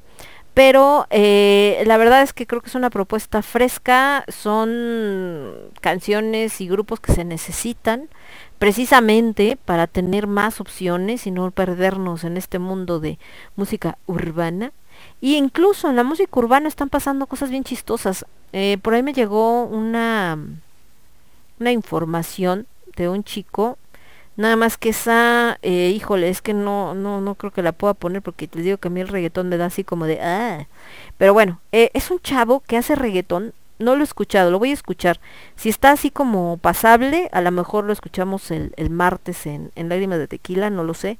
Pero que este chavo es de Transilvania, de Rumania. Entonces, de entrada, pues eso me da risa, porque el reggaetón pues es un ritmo pues más como latino, eh, específicamente de, de, las islas de Puerto Rico, de Costa Rica, etcétera. Entonces que lo haga alguien de Transilvania, pues es así como raro, ¿no? Y luego aparte, este chico en particular, estaba viendo su currículum, ¿no? Porque lo anexan, la ficha, y estudió artes dramáticas, eh, teatro, o sea, un montón de cosas, una de eh, música, ¿no? Tiene una licenciatura en música, etcétera, y cosas así. Entonces dije, ah, caray, como que no, como que todo este background que tiene eh, artístico, pues lo que menos te esperarías es que cante reggaetón, ¿no? Entonces, eh, no he escuchado, les digo, la canción, como para ver específicamente qué es lo que está haciendo en ese en ese sentir de, de, ese tipo de canciones. Pero bueno, por lo pronto, nos vamos con una sección que yo sé que el señor Casiel ama, que es lo nuevo, lo rudo y lo absurdo. Y el absurdo hoy es cortesía de Casiel. Déjenme les digo. Así que no se puede quejar porque él fue el que me dijo. Y nada más que no sabe cuál porque me dijo dos. En lo nuevo les voy a poner a Even con esto que se llama Paradoja. En lo absurdo una banda que se llama Gise con esta rola que se llama Samurai Metal. Y el absurdo, pues les digo, es cortesía del señor Cass. Y regresamos. Va que va. Espérenme, a ver qué tal les parece y a ver si también, igual que yo, detectan ahí como que hay como cierto como cierto tenorcillo en la rola de, de con esta que me le dio, me recordó la voz del buen Saga, pero a ver. Y volvemos. Yo soy Lemón, esto es el quinto elemento, lo escuchas únicamente a través de Radio Estridente. Regreso. Somos ruido. Somos estridente. Somos estridente.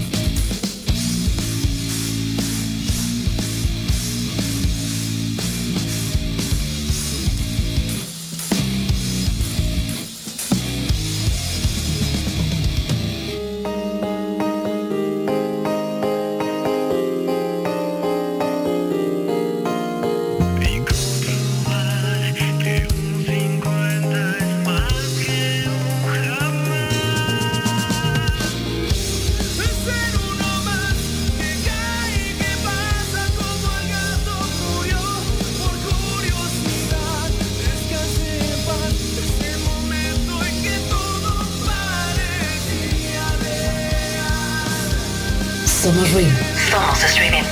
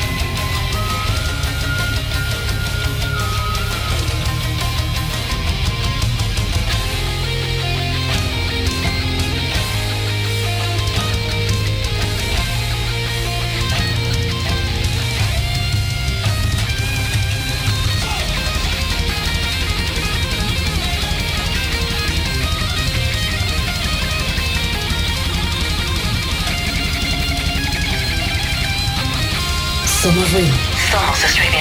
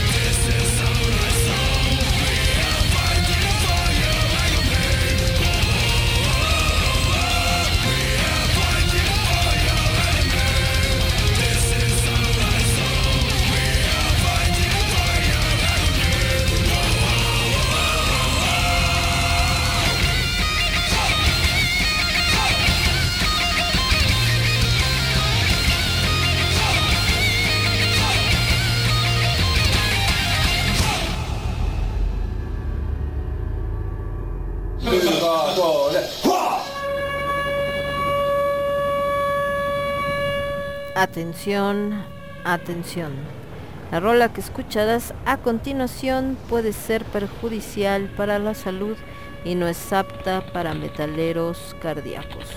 No nos hacemos responsables por daños auditivos permanentes. El quinto elemento presenta el absurdo.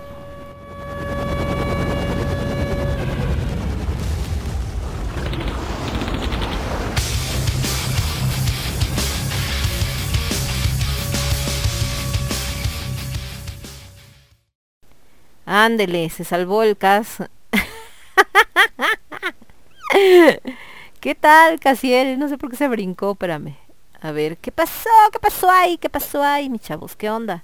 Mientras acá el buen tango está, este, dándole concierto a su papá porque ya llegó y entonces está así como de, ay, papá, ¿qué tanto lloras, tango?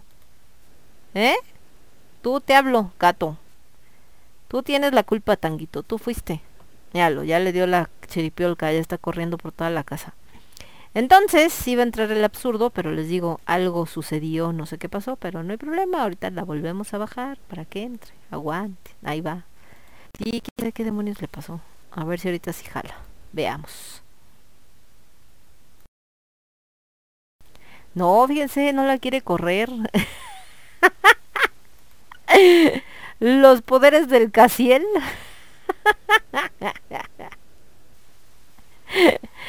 Los poderes de Casiel evitaron que la canción suene. Ah, pero mira, ya la encontré en otro video, Cas. Espérate, por acá está, ya, ya la encontré. Aguanta, aguanta.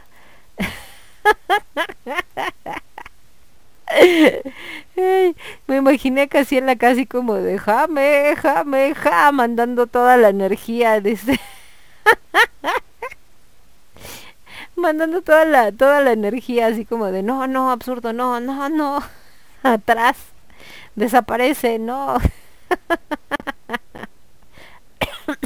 Ay, ya está todos medio. A ver, espera. Último intento. Si no, se salva el caso. Ahí va. Aguanten. Ahí estamos. Ahora sí.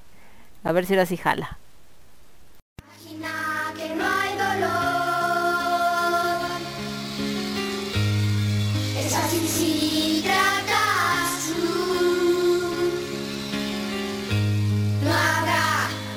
infiernos. Solo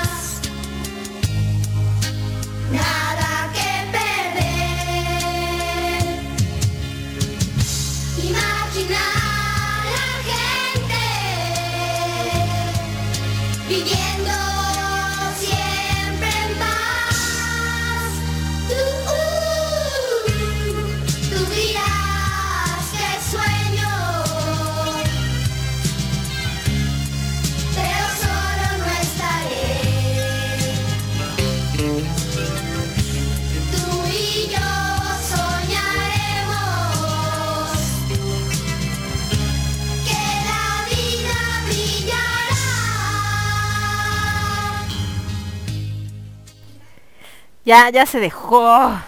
Este, pues este es un absurdo muy antiguo, ¿no? Porque es este... Timbiriche con parchis.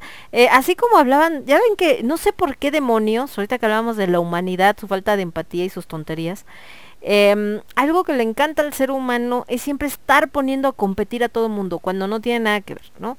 Ejemplo, ahorita que Ángela Aguilar, la hija de Pepe Aguilar, empezó a cantar canciones eh, del folclore mexicano y que la niña pues está simpática, está bonita, canta bonito, saca unos trajes típicos, bueno, no típicos, sino inspirados en trajes típicos maravillosos, simpática, tiene ángel la chava y dices, ah, qué bueno, ¿no? Que en lugar de que esté cantando reggaetón, ahorita que hablábamos de que es lo único que saben hacer, eh, esté cantando este tipo de canciones pues para mantener vivo este, pues este legado y este tipo de rolas, sobre todo entre los jóvenes.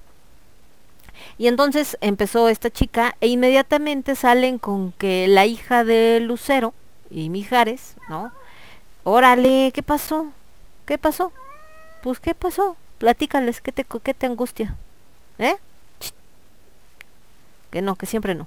Entonces, eh, salen con la hija de Lucero, este, con Lucerito Mijares, y que ella canta más bonito y Ángela ya tienes competencia. Cuando de entrada eh, Lucero Mijares no es como que cante porque quiere cantar, sino ha hecho colaboraciones con los papás, o sea, no es como que haya sacado rolas, pues, para que la gente las conozca, nada que ver. Y la hija de Eric Rubín y Andrea Legarreta, ¿no? No sé si también canta o algo así, pero también así como de, no, y ya llegó Mía para destronar. A ver, no cantan lo mismo, no tienen el mismo tipo de voz, no van dirigidos al mismo público, si acaso nada más porque son jóvenes, y tan tan. O sea, ¿por qué poner de una tiene que destronar a la otra o son competencias? ¿Cuál es el problema? Lo mismo en los hombres, ¿no? Con el hijo de Alejandro Fernández y que si quién le va a quitar el lugar a don Vicente Fernández ahora que está enfermo, pues ¿por qué le tiene que quitar el lugar o por qué tiene que agarrar una estafeta? Como si solamente pudiera haber un cantante de, música folclórica mexicana o solamente pudiera haber una cantante de música folclórica mexicana, pues puede haber varios, o sea, en su momento estaban Pedro Infante, Jorge Negrete, Javier Solís, eh, Abel Salazar y todos cantaban ¿no? Y no eran competencia, aunque también nos ponían a competir. A esto voy porque en su momento, cuando sale Timbiriche, también Parchís era como la competencia, así de, ay, eran grupos que siempre, eh, o escuchabas uno o escuchabas otro, y casi como si fueran enemigos, cuando creo que los niños ni se conocían, ¿no? Esos niños en ese entonces, porque son de mi edad, ni se conocían y, este, y ya supuestamente eran enemigos, entonces los juntan y hacen lo malo es que los juntan con esta con esta barbaridad que es su versión de Imagine, porque el hecho de que sean niños y que ay, qué tiernos no significa que le den tampoco como que suene bonito. Y efectivamente, como dice Casiel, suena bastante vomitivo, ¿verdad?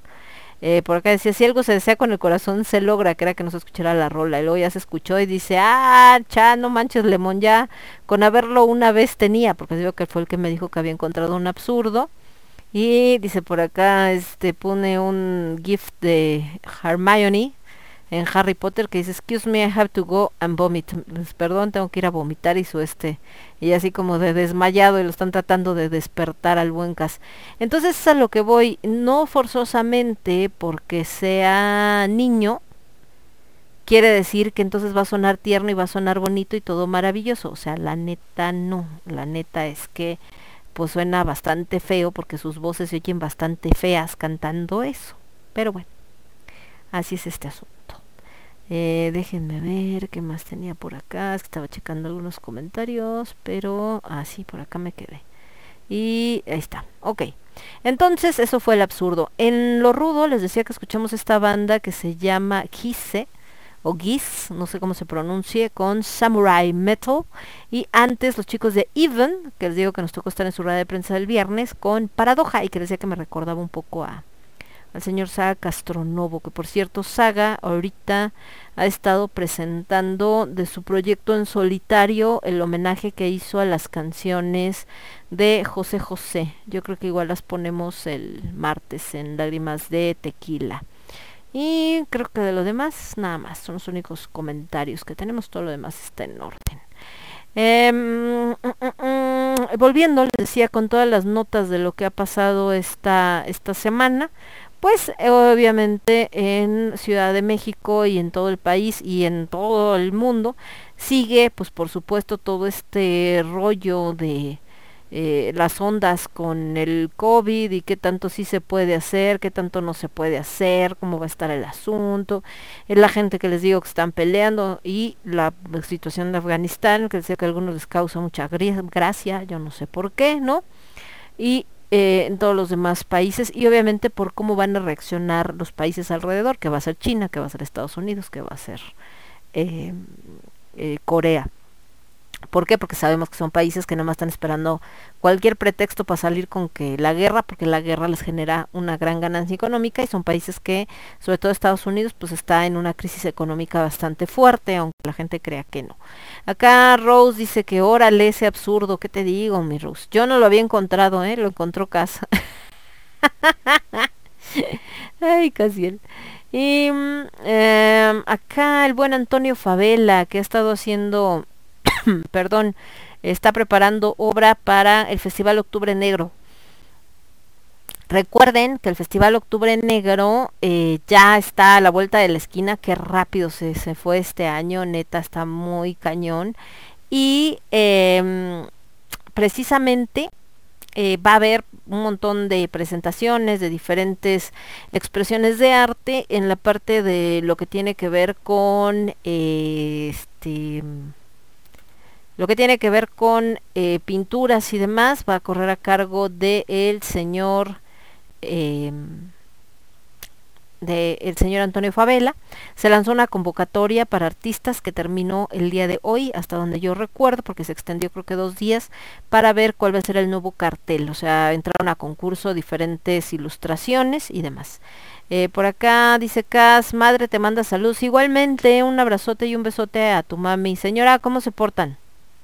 ¿Siguen dando lata este par de chamacos o ya van por el buen camino o necesitan un par de cachetadas guajoloteras? Porque ya ve que luego se salen del guacal, se salen del guacal, pero pues ahí sí como los pollitos, ¿no? A este, hay veces que hay que estarlos cuidando y hay veces que mejor hay que dejarlos solitos a que se les pase el berrinche y ya cuando ya se les pasó, entonces ya regresa uno a ver qué les pasa, porque si no luego se ponen bien locos, entonces, este, ¿qué le digo? Así son estos chamacos de hoy, ¿qué hacemos? de este lado, ah, Rose dice, luego son las casas productoras quienes ponen a competir a las bandas o cantantes con tal de elevar sus ventas. Muchas veces los artistas son amigos entre ellos, la bronca la pone la gente. Así es, pero se vuelve ridículo porque neta se pelean los fans, bueno, como si fuera, ay, creo que eso es lo más Ay, está como ahorita la otra nota que traen, que se me hace así como ridículo por el hecho de a mí qué chingados me importa y a la gente qué demonios les tiene que importar. De que según tronaron Belinda y Cristian Nodal, bueno, si tronaron, si no tronaron, si andan, si no andan, solamente a ellos les interesa muy sus nalgas, ¿no? Entonces, ¿por qué la gente tiene que estar, ay, ya se dejaron de seguir, ay, ya se siguen? ¿Qué te importa? ¿Te gusta la música de Belinda? ¿Te gusta la música de Nodal? Ah, bueno, pues escucha eso. ¿Qué más te da su vida privada? Pero pues se ha hecho un gran negocio de eso, ¿no? Muy cañón. Y dice, mm, son sus estrategias de marketing. Los hacen pelear, comprometerse, romper, arman polémica. Sí, es lo que te digo. O sea, arman todo este show porque pues también es marketing. O sea, si la gente se había olvidado de Cristian Nodal y de Belinda y eh, pues resulta que ahorita lo, los vuelven a poner en el candelero porque la gente está al pendiente de si siguen o no siguen y si se van a casar o no se van a casar. Entonces resulta que empieza a ser más importante la vida personal o los escándalos personales que lo que hace el, artista, ¿no? Eh, dice por acá, Cas dice, ya no te oyó, ya se había ido. Oh, ya ves, ya se fue tu mamá, ya no me escuchó que te diera tus cachetadas guajoloteras. Dice Rose, el morbo vende. Pues sí, el morbo vende, pero qué mal, ¿no? O sea, ¿por qué vamos a...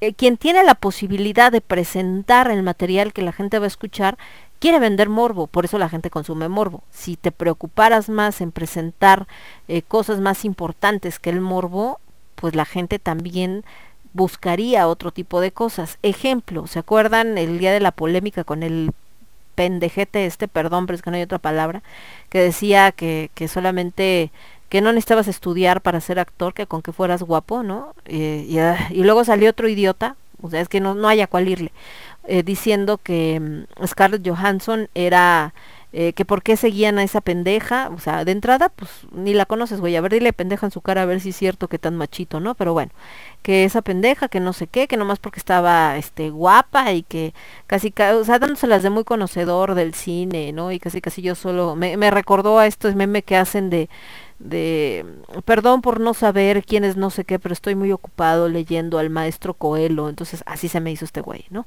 De ellos solo veo películas de muestra y ustedes perdiendo el tiempo con estas viejas que salen porque están guapas en películas tontas de superhéroes.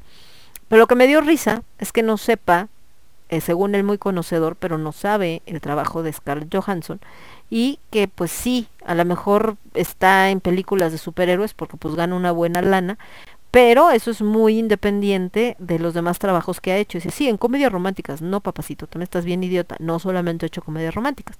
Para muestra Yo-Yo Rabbit, las más recientes, donde se avienta un papelazo Scarlett Johansson que dices, ay, güey.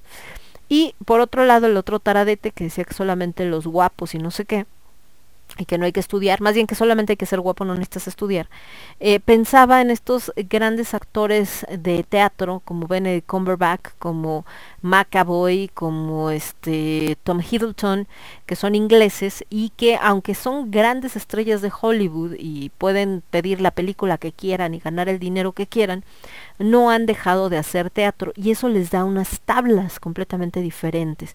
Pero también es que tanto la gente sabe apreciarlo. A que voy, cuando presentaron durante la pandemia, eh, se abrió momentáneamente el canal del teatro de Shakespeare en, en Inglaterra, el Royal Theatre me parece, y entonces presentaron la obra que hicieron en algún momento Benedict y el otro actor que siempre se me olvida cómo se llama, que también hacía Sherlock, pero la versión gringa, y presentaron Frankenstein. Entonces alternaron papeles, eh, presentaron las dos versiones, donde Frankenstein, el doctor, lo interpreta Benedict y el monstruo es este otro actor, ¿no? De Elementary. Y después, donde Frankenstein es el de Elementary y el monstruo lo hace Benedict. Yo me chuté las dos versiones, obviamente. Pero la neta yo sí vi una abismal diferencia entre los dos no es de meritar el trabajo del chico de Elementary, ni tampoco es porque yo sea fan de Benedict, ni porque tenga el crush con Benedict, no, no, no. Actoralmente hablando, las tablas que se ven son muy distintas entre los dos. Y ojo, no quiere decir que el chico de Elementary lo haga mal, no, no, no. Simplemente que no están al mismo nivel, eso queda muy obvio. Sin embargo, los comentarios del público eran como de, ay, amo a fulanito porque me encanta, ¿no? No por lo que hizo en ese momento en la obra, sino basando su percepción de su trabajo en lo que lo ven hacer en Elementary. Dice, a ver, güey, ahí está haciendo tele, es otro rollo, el teatro es diferente. Y pasa lo mismo con esto que les comento, cuando la gente juzga al artista no por lo que hace y por su trabajo, sino por su vida alrededor. Si salió, si saludó, si con quién se relacionó, si con quién anduvo, si se divorció, y eso es como que lo que están más atentos, y no qué tal está su nueva rola, o su nueva pintura, o su nuevo trabajo, o su nueva película, y esto lo vemos aquí en México está en esto pasa en todo el mundo, ¿no? Por supuesto, están al pendiente. De ahí los famosos paparazzis que causaron incluso accidentes como el de Diana, aunque hay otras truculentas historias atrás, como los que de repente agarran en Estados Unidos tomando fotos que no deben. Pero en México, que es lo que tenemos más cercano, de repente alcanza estos niveles patéticos, porque se me hace patético, cuando alguien de, de la farándula mexicana va a ver, no sé, un show digamos que viene este del baile de Pekín y bla, bla, bla. Y entonces están ahí en la alfombra roja de los que fueron a ver el espectáculo. Y llegan todos los periodistas de, bueno, pseudo periodistas, porque neta ni llamarles periodistas, pseudo periodistas de espectáculos, y casi, de verdad, es, es triste, y creo que no, creo que eso se había platicado, pero hace mucho tiempo, que en algún momento que anduve sí cubriendo muchas de estas ruedas de prensa y alfombras rojas y todo ese rollo, eh, fuimos a un, no me acuerdo ni cuál era el evento, pero este, estábamos ahí, estaba Canal 11 y había pues un montón de medios, ya saben, ventaneando y Televisa y todo. Y entonces llegó, no me acuerdo si Eduardo Santamarina, alguno de estos actorcillos de Televisa, y no me acuerdo qué, qué escándalo el que había en ese momento, eh, de alguna ex de este cuate, ¿no? Y entonces, eh, cuando pasa, pues tanto Canal 11 como, no me acuerdo qué otro medio era, que también es así como de corte cultural, y nosotros que íbamos con el alebrije, eh, pues nos quedamos atrás porque dijimos, este güey, pues qué le voy a preguntar, pues si él no viene, o sea, él no actúa en el espectáculo, ¿no? Lo viene a ver, pues a mí qué más me da, qué bueno que venga, pues es público. Y entonces se lanzan, les digo, todos estos de ventaneando, de no sé qué, se le van encima de Eduardo, Eduardo, este, oye, que tu fulanita, que no sé qué, y qué sabes de verdad casi le metían el micrófono en la boca, o sea, el cuate no, ya no sabía ni para dónde hacerse porque no cabía. Y, o sea, invasión del espacio era poco, o sea, así de encima, de casi aplastándolo, el chavo pues molesto, obviamente. ¿Cómo no te vas a molestar si que te están metiendo el micrófono en el hocico, no? Y, y, este, y te están ahí aventándose y todo. Y me acuerdo mucho porque nos quedamos con cara de qué pex con estos güeyes. Volteamos ahora a los de Canal 11 y los de Canal 11 tenían la misma cara, entonces los dos nos quedamos viendo con cara de qué pena ajena a tus amigos, ¿no? Y estábamos muertos de risa nosotros ahí atrás. Entonces es a lo que voy, eh, vuelven de todo esto un show y donde desgraciadamente lo que menos importa es el talento de las personas, solamente qué tan bueno o malo es el escándalo. De ahí publicaciones nefastas como TV Notas, pues de eso vivan, de todos estos chocitos que arman entre los artistas y pues simplemente se las paso hacia el costo.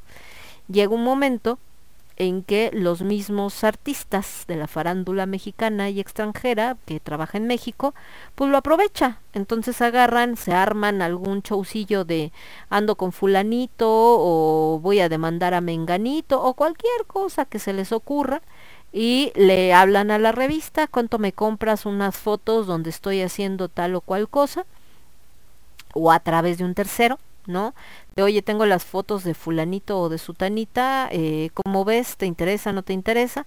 Esta revista paga una lana, no sé cuánta, pero sé que poquita no es, ¿no? Tampoco es así como, uy, la lanísima, pero poquita no es. Y le dice, sí, sabes que sí la quiero, véndeme tal ah bueno entonces te la te la mando y este y ya entonces sacan las fotos. Obviamente cuando salen se hace el escandalazo. Oye pues vamos a ir a entrevistarla o entrevistarlo para preguntarlo qué opina de estas fotos o, o quién es y por qué salió así. La otra persona se hace la ofendida así como de ah yo no sé a quién les pasó esas fotos cuando él fue el que organizó todo finalmente, ¿no? Y también que la revista lo sabe, por supuesto. Entonces, arman todos estos shows de, ahora vamos a hacer, como dice Rose, de, ahora vamos a hacer que se pelee fulanito con menganito, y entonces los entrevistamos y vemos, y ahí están todos, ay, sí, sí, sí, y entonces ahora vamos a ver qué estos hicieron, y el otro deshizo, y chalala, y entonces ahí están todos, y ay, no, imagínate, y entonces, si te quedas así como de, sale, qué triste caso, oigan. Pero bueno, vámonos con música mejor. Me voy con Ramstein, esta banda alemana que también ha estado en el ojo del huracán, hablando de cuando juzgas a la gente no por su trabajo, sino también por las declaraciones que hacen, las posturas políticas que toman, etcétera, etcétera. Y después nos vamos con algo de los señores de Tristania, que creo que engloba, al menos en su título, parte de lo que nos estamos refiriendo, que se llama The Modern Era, la era moderna.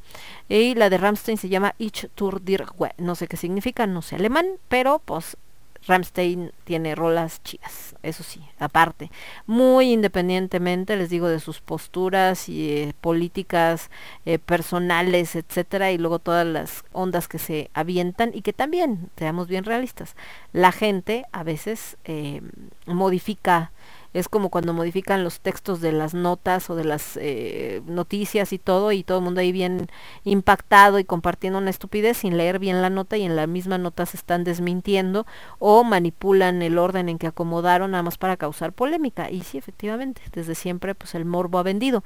¿por qué creen que la alarma pues se volvió tan famoso no perdón yo soy Lemon esto es con H de alimentos. Esto es el quinto elemento y lo escuchas únicamente a través de Radio Estridente. Volvemos. Estás escuchando.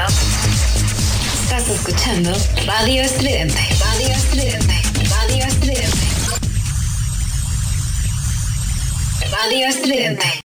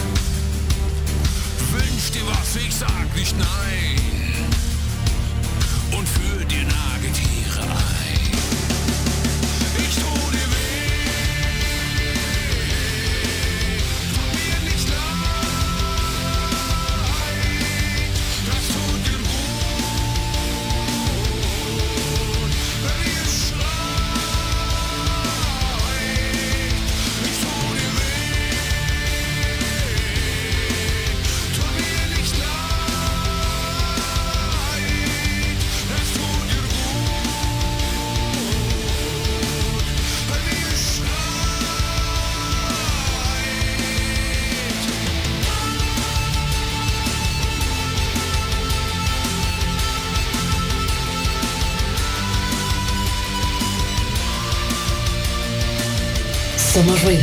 Somos estridente. Du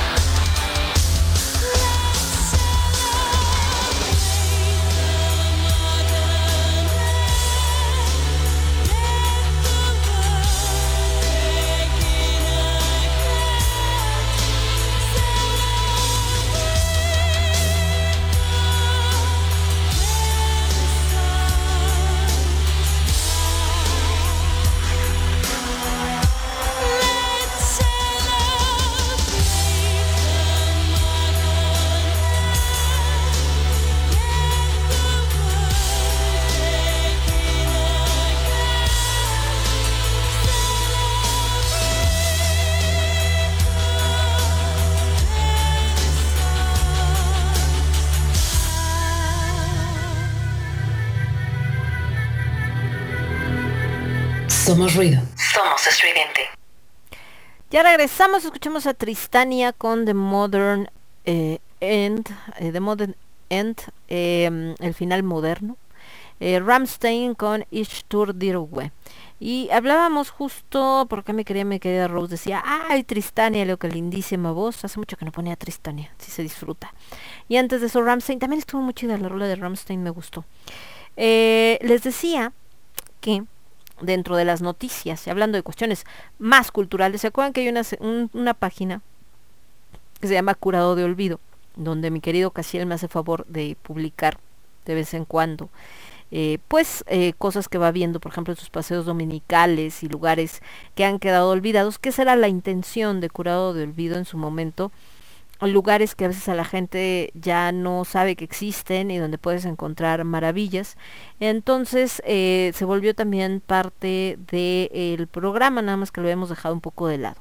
En esta parte de curado de olvido, hoy tenemos una nota donde dice que encuentran cuatro ramos de flores de más de 1800 años en Teotihuacán. Entonces, eh, creo que la gente da por hecho que ya las pirámides todo está descubierto, lo que está en el templo mayor también, y como si ya, ahí quedó, ¿no? Sin embargo, es algo que está vivo. Entonces, están más en este rollo que le cambiaron el nombre al árbol de la noche triste, ahora es el árbol de la noche victoriosa, y le cambiaron el nombre de Puente de Alvarado a, ¿qué? ¿Qué? Casada México Tenochtitlan, creo, y la estación del metro, bueno, todo este rollo.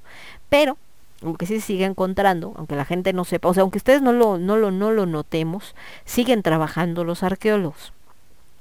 Entonces, dice México Desconocido que desde el 2009 miles de artefactos se han descubierto bajo la pirámide de la serpiente emplumada y que lo más sorprendente fue que aparecieron cuatro ramos de flores con casi 2000 años de antigüedad.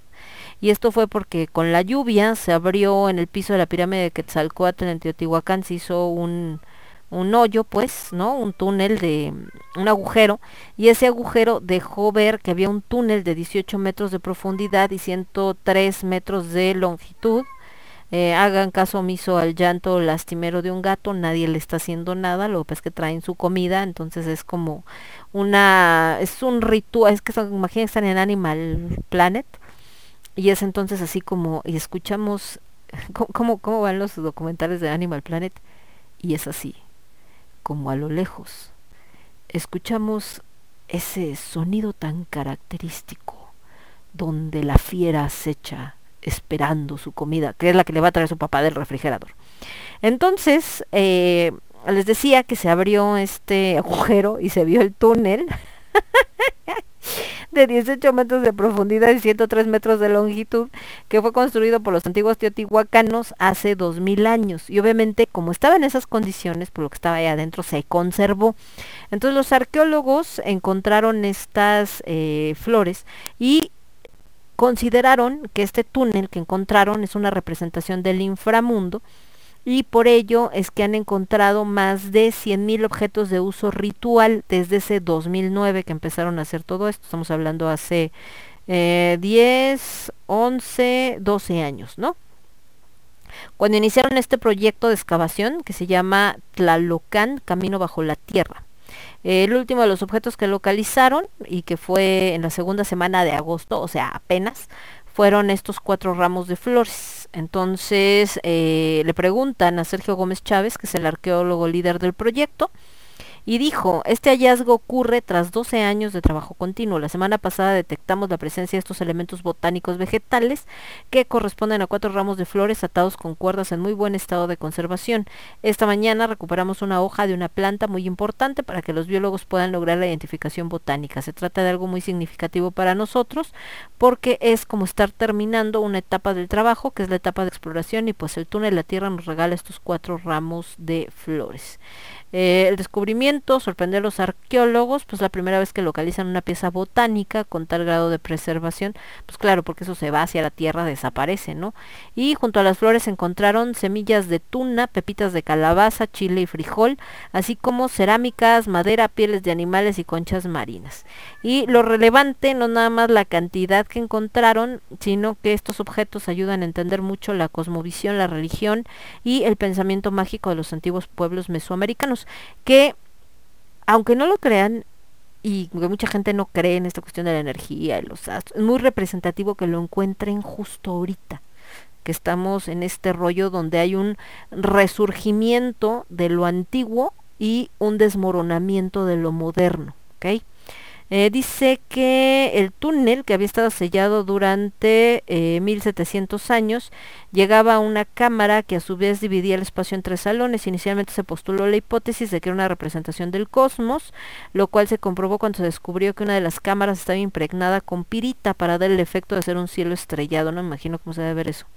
Las cámaras representan el cielo, la tierra y el inframundo. En las otras cámaras se realizaron relieves en el piso para simular cadenas montañosas y se introdujo mercurio para generar el efecto de un mundo acuático. Se encontraron mercurio líquido. ¿Cómo lo llevaron ahí? ¿De dónde lo sacaron? Sepa. Asimismo, se tuvo la teoría inicial de que el túnel fungió como la tumba de alguna persona, lo cual no se comprobó. De acuerdo con Gómez, hay evidencia de que se sustrajo algún objeto de gran peso, pero no se sabe si se trató de algún sarcófago u otra cosa. Sin embargo, también se piensa que pudo ser un espacio para la investidura a los nuevos gobernantes hasta su clausura, es decir, que era como estamos acá en un lugar secreto y aquí te damos como si fuera una iniciación.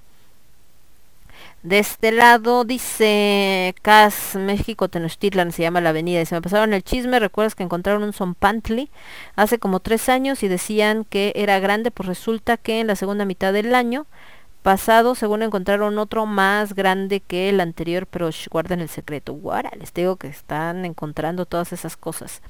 Y dice, hablando de, no sé si es mi imaginación, pero no he escuchado producciones llamativas o bueno, sabrosongas como esta rolita que acabas de poner. ¿Será por el mercado actual que saca puro perreo intenso urbano?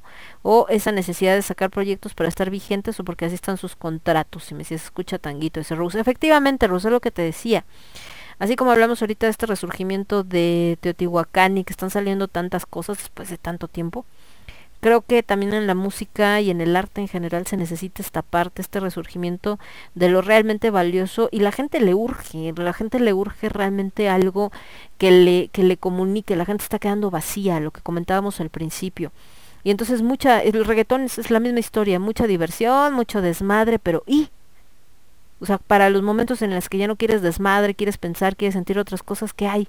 y no hay nada, porque los que hacían otras cosas, precisamente por contrato, porque las disqueras, eh, que ya están llenas de gente ignorante, como en muchos sectores del gobierno dedicados a la cuestión de cultura, es, es que la gente quiere esto, es que esto está chido, como pasó en el cine, cuando veníamos con un cine interesante que se hacía, ¿no? Más cercano, y de repente entra un naco, porque no hay otra palabra, y eso no tiene nada que ver con el nivel socioeconómico, ni el color de piel, ni nada. Naco puede ser cualquiera que no tiene un nivel de cultura eh, pues vaya mínimo, ¿no? Y ya vamos a ver viejas encueradas, güey. Entonces vamos a hacer puro cine de ficharas. Y entonces le dieron en la madre al cine nacional y hasta la fecha, ¿no?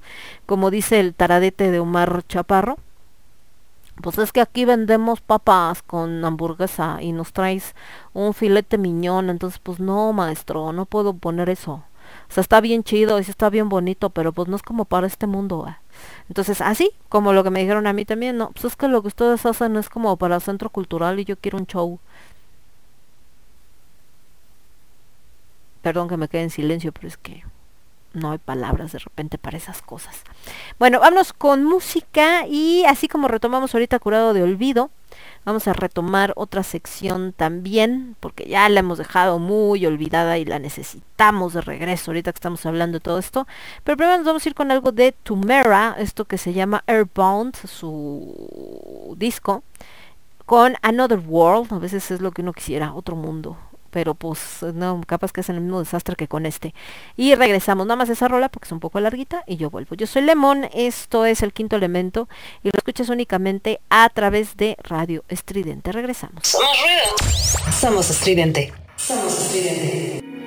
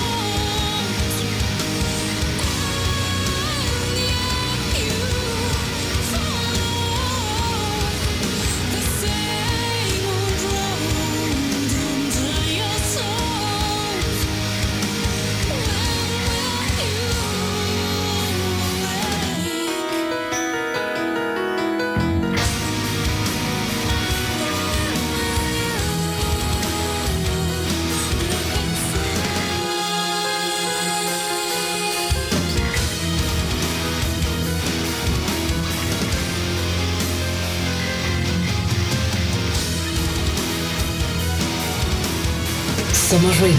Somos.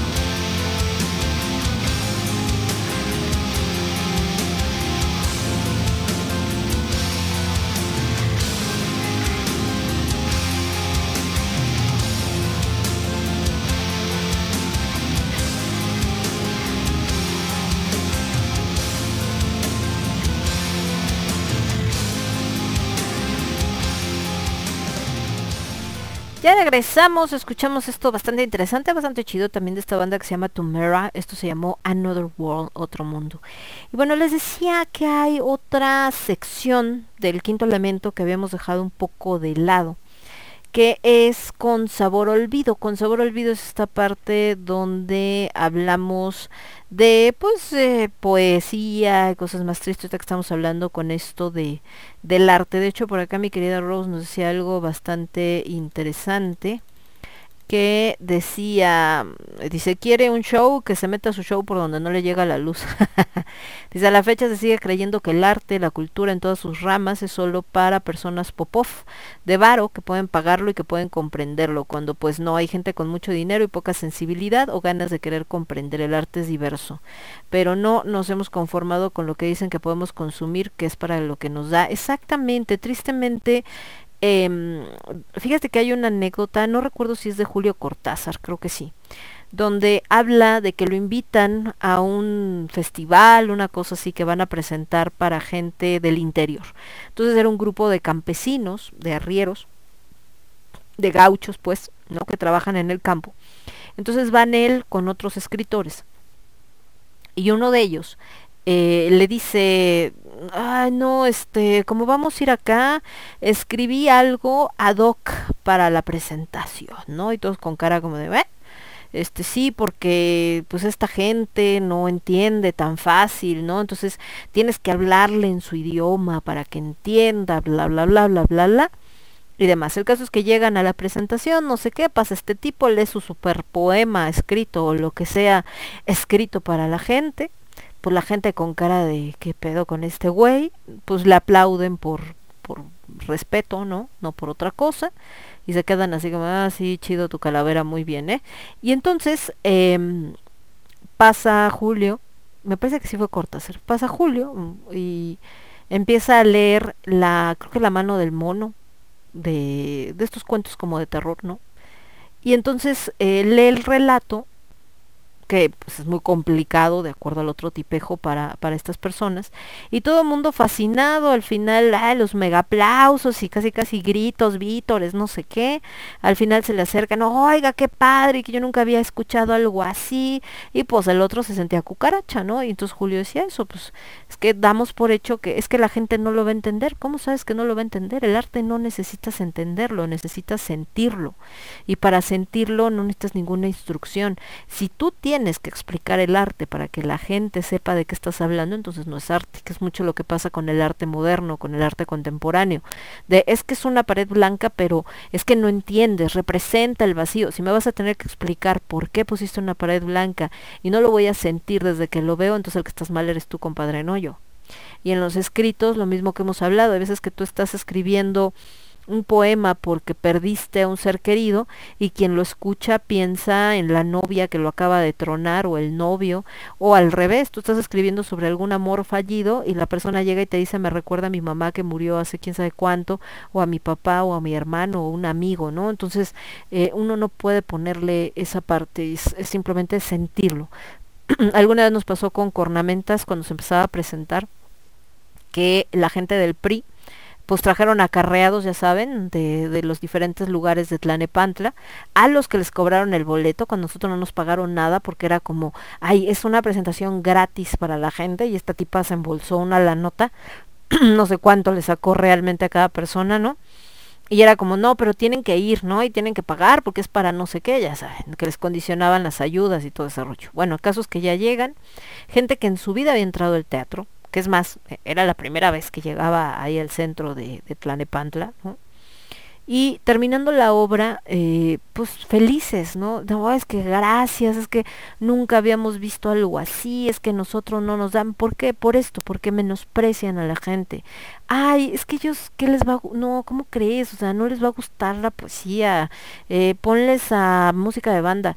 Ay, no, ¿cómo crees? No les va a gustar eh, música clásica. O sea, no, no, pues esos que saben. Ponles este reggaetón. Entonces, pues, la gente lo que consume, pues porque es lo que conoce. Pero el día que conoce algo diferente, eh, de verdad, o sea, las reacciones son sorprendentes. Lo que yo les platicaba, esta función que nos tocó con puros niños, una función pesada de cuerpos inocentes. O cuando de repente lees y se te acerca alguien que te dice, ¿sabes que nunca he comprado un libro de poesía porque no me gusta? Pero ahorita lo que acabo de escuchar sí me gustó y quiero el libro, va a ser mi primer libro de poesía, ¿no? O una niña de 12 años de el papá llega y, oye, es que mi hija quiere comprar tu libro. O sea, todo ese tipo de cosas te das cuenta de que no es que la gente no le guste, es que no lo conoce. Que efectivamente quizá le presentes algo artístico, ópera, poesía, lo que sea, y a lo mejor el 50% o más van a decir, ay, guacala, qué aburrido, porque no quieren también darse la oportunidad de conocer otras cosas, puede ser pero también pasa que personas que están ahí de repente descubren que hay otro mundo y descubren otra perspectiva. ¿Cuál es la onda? ¿Por qué no se le trata de dar este tipo de, de conocimiento a la gente? Pues simple, porque si la gente empieza a sensibilizarse a través del arte, entonces piensa. Y si la gente piensa, la gente cuestiona. Y si la gente cuestiona, la gente juzga. Y si la gente juzga, entonces ya no puedes hacer tus porquerías. Y esa es una de las principales razones por las que muchos gobiernos, y sobre todo el tercer mundo, eh, no quieren eh, darle acceso a la cultura a la gente, porque entonces van a pensar, y si van a pensar, entonces se me acaba el showcito. Vamos con esta sección con sabor olvido. Eh, entramos con, eh, van a ser dos pequeños escrititos chiquititos que por ahí me encontré en esta semana y acompañados con música. Eh, primero nos vamos a ir con Patricio Rey y sus redonditos de ricota, esto que se llama rock yugular, y después Medina Azahara con Córdoba y yo regreso con ustedes. Prácticamente con esto vamos a ir cerrando el programa. Entonces vámonos con esto y volvemos. Yo soy Lemón, esto es el quinto elemento, lo escuchas únicamente a través de Radio Estridente. Regreso. Estás escuchando Radio Estridente.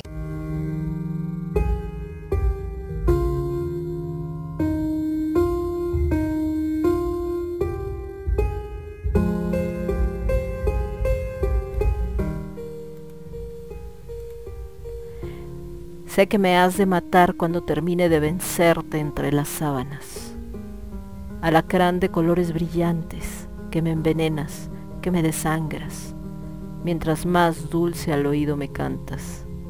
Enrédame en tus piernas al ritmo de ese tango que en tu movimiento me seduce hasta que duele, hasta que no sepa si en el siguiente compás me besarás o me apuñalas.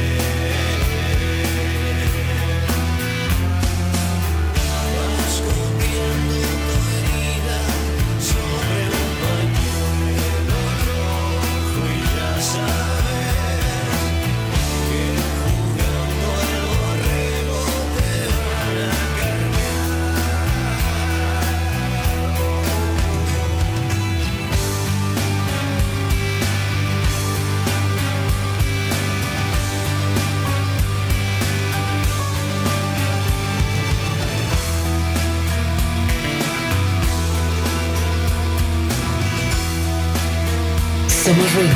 Somos estridente.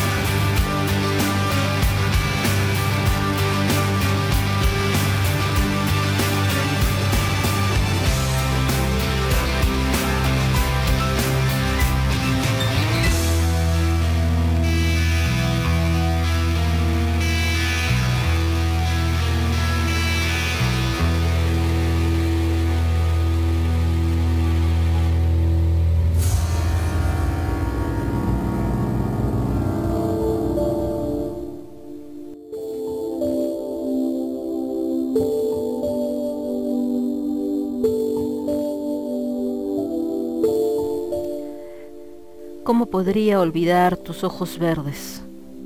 Eran como almendras, bordeadas del negro de la noche difuminado por tus párpados, y hablaban sin emitir un solo ruido, de guerras, de paz, de vida y de muertes. No sabía dónde había estado antes o dónde estaría después. Solo sabía que ahora estaba condenado a quererte. Piel de desierto, acariciada por el viento cálido de la tarde, erizaba el suave vello que como un durazno invitaban a devorarte. Instantes antes a nuestra llegada, tu cadera contaba historias que hacían delirar a los presentes, que se imaginaban recorriéndote, subiendo por tus piernas, bordeando tu cintura y muriendo en tus pechos al estrellarse. Tus labios de granada fresca estaban inmóviles y amenazaban con arrancarle la piel a quien se atreviese a tocarte. Rompimos tu mundo, ensordecimos tu música y por más que todos te decían que debías alegrarte, tú sabías que no dejabas de ser esclava, solo estabas cambiando de dueño, de aquí hasta que tu vida terminase. Será por eso que cuando me acerqué a ti ya habías mordido a tres guardias y por tu boca escurría un hilo de sangre, mezcla de la que habías derramado y la tuya que brotaba por un par de golpes. Y aún así, mantenías la cabeza erguida y me mirabas desafiante. Tus almendras verdes echaban chispas, tu odio hacía que se helara en las venas la sangre. Estabas dispuesta a morir, como si eso te importase, a doblegarte. Diosa del desierto, morocha desquiciante, ¿quién te crees mora para quien de ti un español se hinca y te suplique por una palabra de tus labios infieles? Y heme hincado desde ese día, y hasta que la luz de mis propios ojos se extinga y la fuerza se acabe. A tus pies yacen desde entonces mi yelmo y mi espada, indefenso a tus ataques, a tu olor de amiscle, a tus besos de miel, a tus besos de miel de alacrán, a tu tacto de terciopelo espinao, a tu voz de pagano demonio dulce.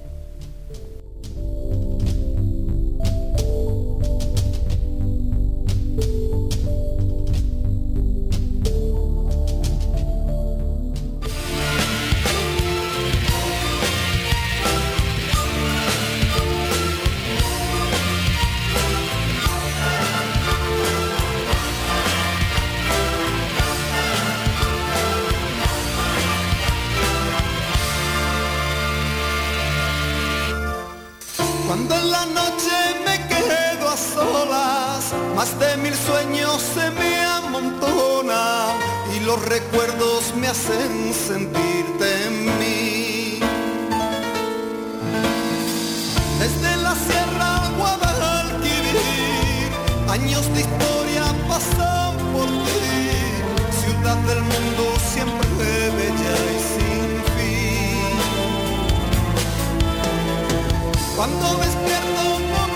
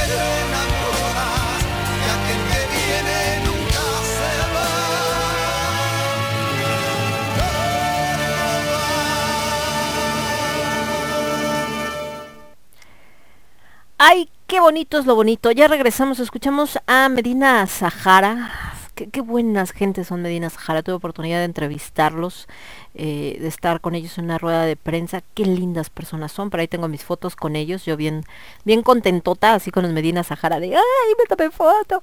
Y tengo mi playera, que por cierto de muy buena calidad. Sobrevive, nos ha despintado un gramo. Está preciosa esa playerita y de una tela bien suavecita, de Medina Sahara, con esto que se llamó Córdoba. Antes escuchamos a Patricio Rey y sus redonditos de ricota, con esto que se llamó Rock Jugular, de Argentina, che.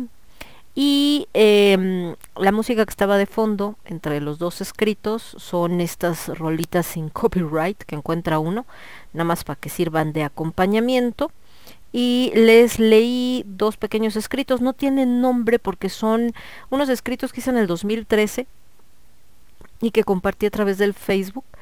Eh, uno fue el de que acompañé con Rock Yugular, fue después de haber visto una presentación de tango VIP en el Centro de las Artes, allá en eh, por donde está Churubusco y que eh, Valeria Longuín, una eh, actriz eh, uruguaya, si mal no recuerdo, y es bailarina de tango.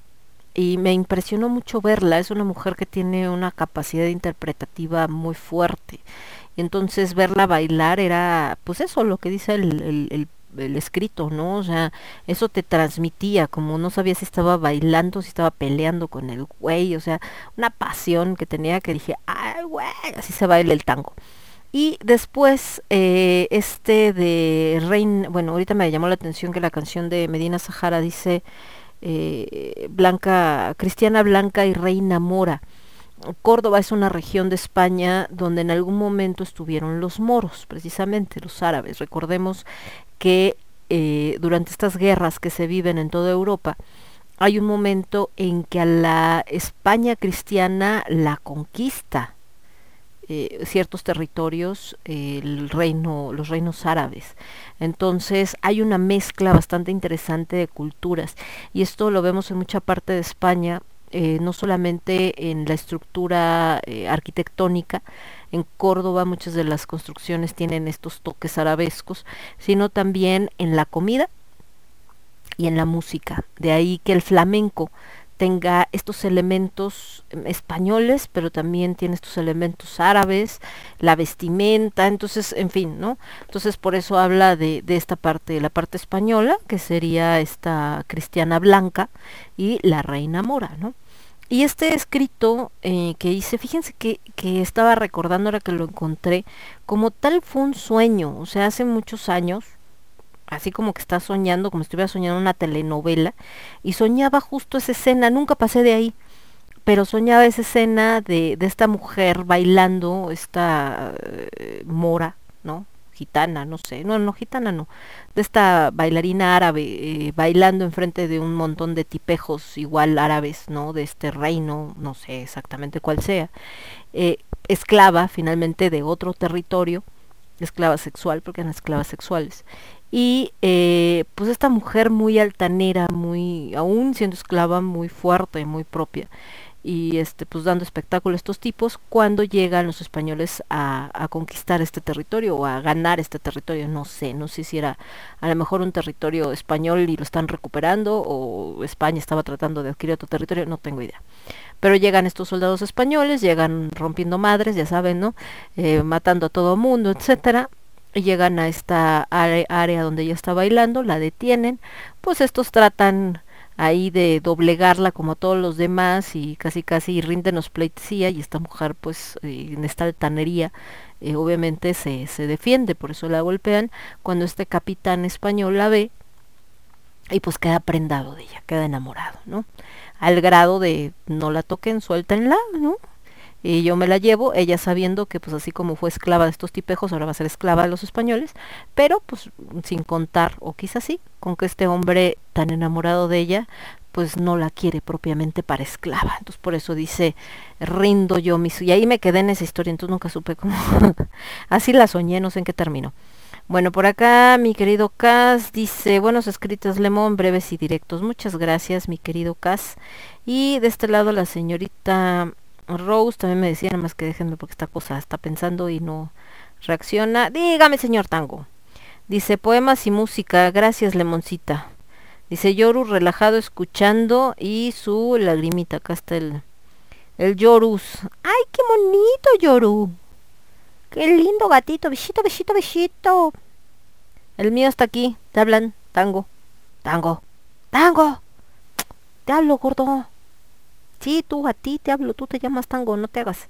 Entonces, dice Lemon, y si tu sueño es una muestra de una vida anterior, pues de hecho es lo que ponía, fíjate, mi querida Rose, justamente ahora que compartí el escrito, les ponía que no sé si fue un sueño o un recuerdo, ¿no? Hay mucha gente que no cree en las vidas anteriores, pero pues es un pedazo así como raro de, de, de ahí que bueno, no, en ese momento no exploré más y que pues probablemente en algún momento tenga que buscarle qué pex con eso, ¿no? No sé si yo era el capitán español o la bailarina, pero pues algo tiene que ver seguramente. Entonces, pero bueno, por lo pronto, pues les digo, ay, eh, salió este, este pequeño como tipo escrito, poema y demás. Y sobre todo ahorita que desde, me preguntaba una, una amiga que, que si era mío, le digo que sí, pero que desde el año pasado, entre, pues que esté la bronca con Walmart, la pandemia y todo este rollo, la verdad es que no he escrito poesía nueva tiene un rato, por ahí creo que en algún momento hice algo, pero no como antes, pues, que cada rato escribía. Y más han sido cosas más de narrativa, más ahorita que estoy en un taller de cuento y todo. Pero creo que hay momento de, de retomar, de empezar a explorar otras cosas. Bueno, muchachos, pues con esto, con esta maravillosa sección que me da mucho gusto rescatar, que es con sabor olvido, eh, terminamos el programa del día de hoy. Yo les agradezco haberme acompañado. Muchas, muchas gracias. Eh, qué bueno que pudieron estar acá con nosotros. Espero que les haya gustado el programa y ya saben que nos vemos al ratito con Cornucopia 2.0. Estaremos hablando un poco del zodiaco de los signos, ahora que estamos subiendo esto de los consejos astrológicos, que la gente se muere de risa. Eh, después el martes tenemos lágrimas de tequila, les decía que por ello creo que vamos a estar poniendo parte de la música de lo nuevo que está haciendo Saga en este tributo a José José. Y eh, vamos a hablar del amor eh, filial, de la situación filial, las familias tóxicas. Y vamos a tener el miércoles, recuerden que tenemos nuevo horario con H de Alimentos a las 4 de la tarde. Que vamos a estar hablando de los alimentos absurdos, cortesía e idea de el buen Casiel. Y entonces, pues eso es lo que tenemos para esta semana. Les mando un beso, un abrazo, cuídense mucho. Yo soy Lemon, esto fue... Ya les iba a decir otra vez, como está diciendo, ya ves Casiel con el H de elementos. Esto fue el quinto elemento y lo escuchaste únicamente a través de Radio Estridente. Que tengan una excelente madrugada, que descansen, cuídense, bye bye. Somos ruido. Somos estridente.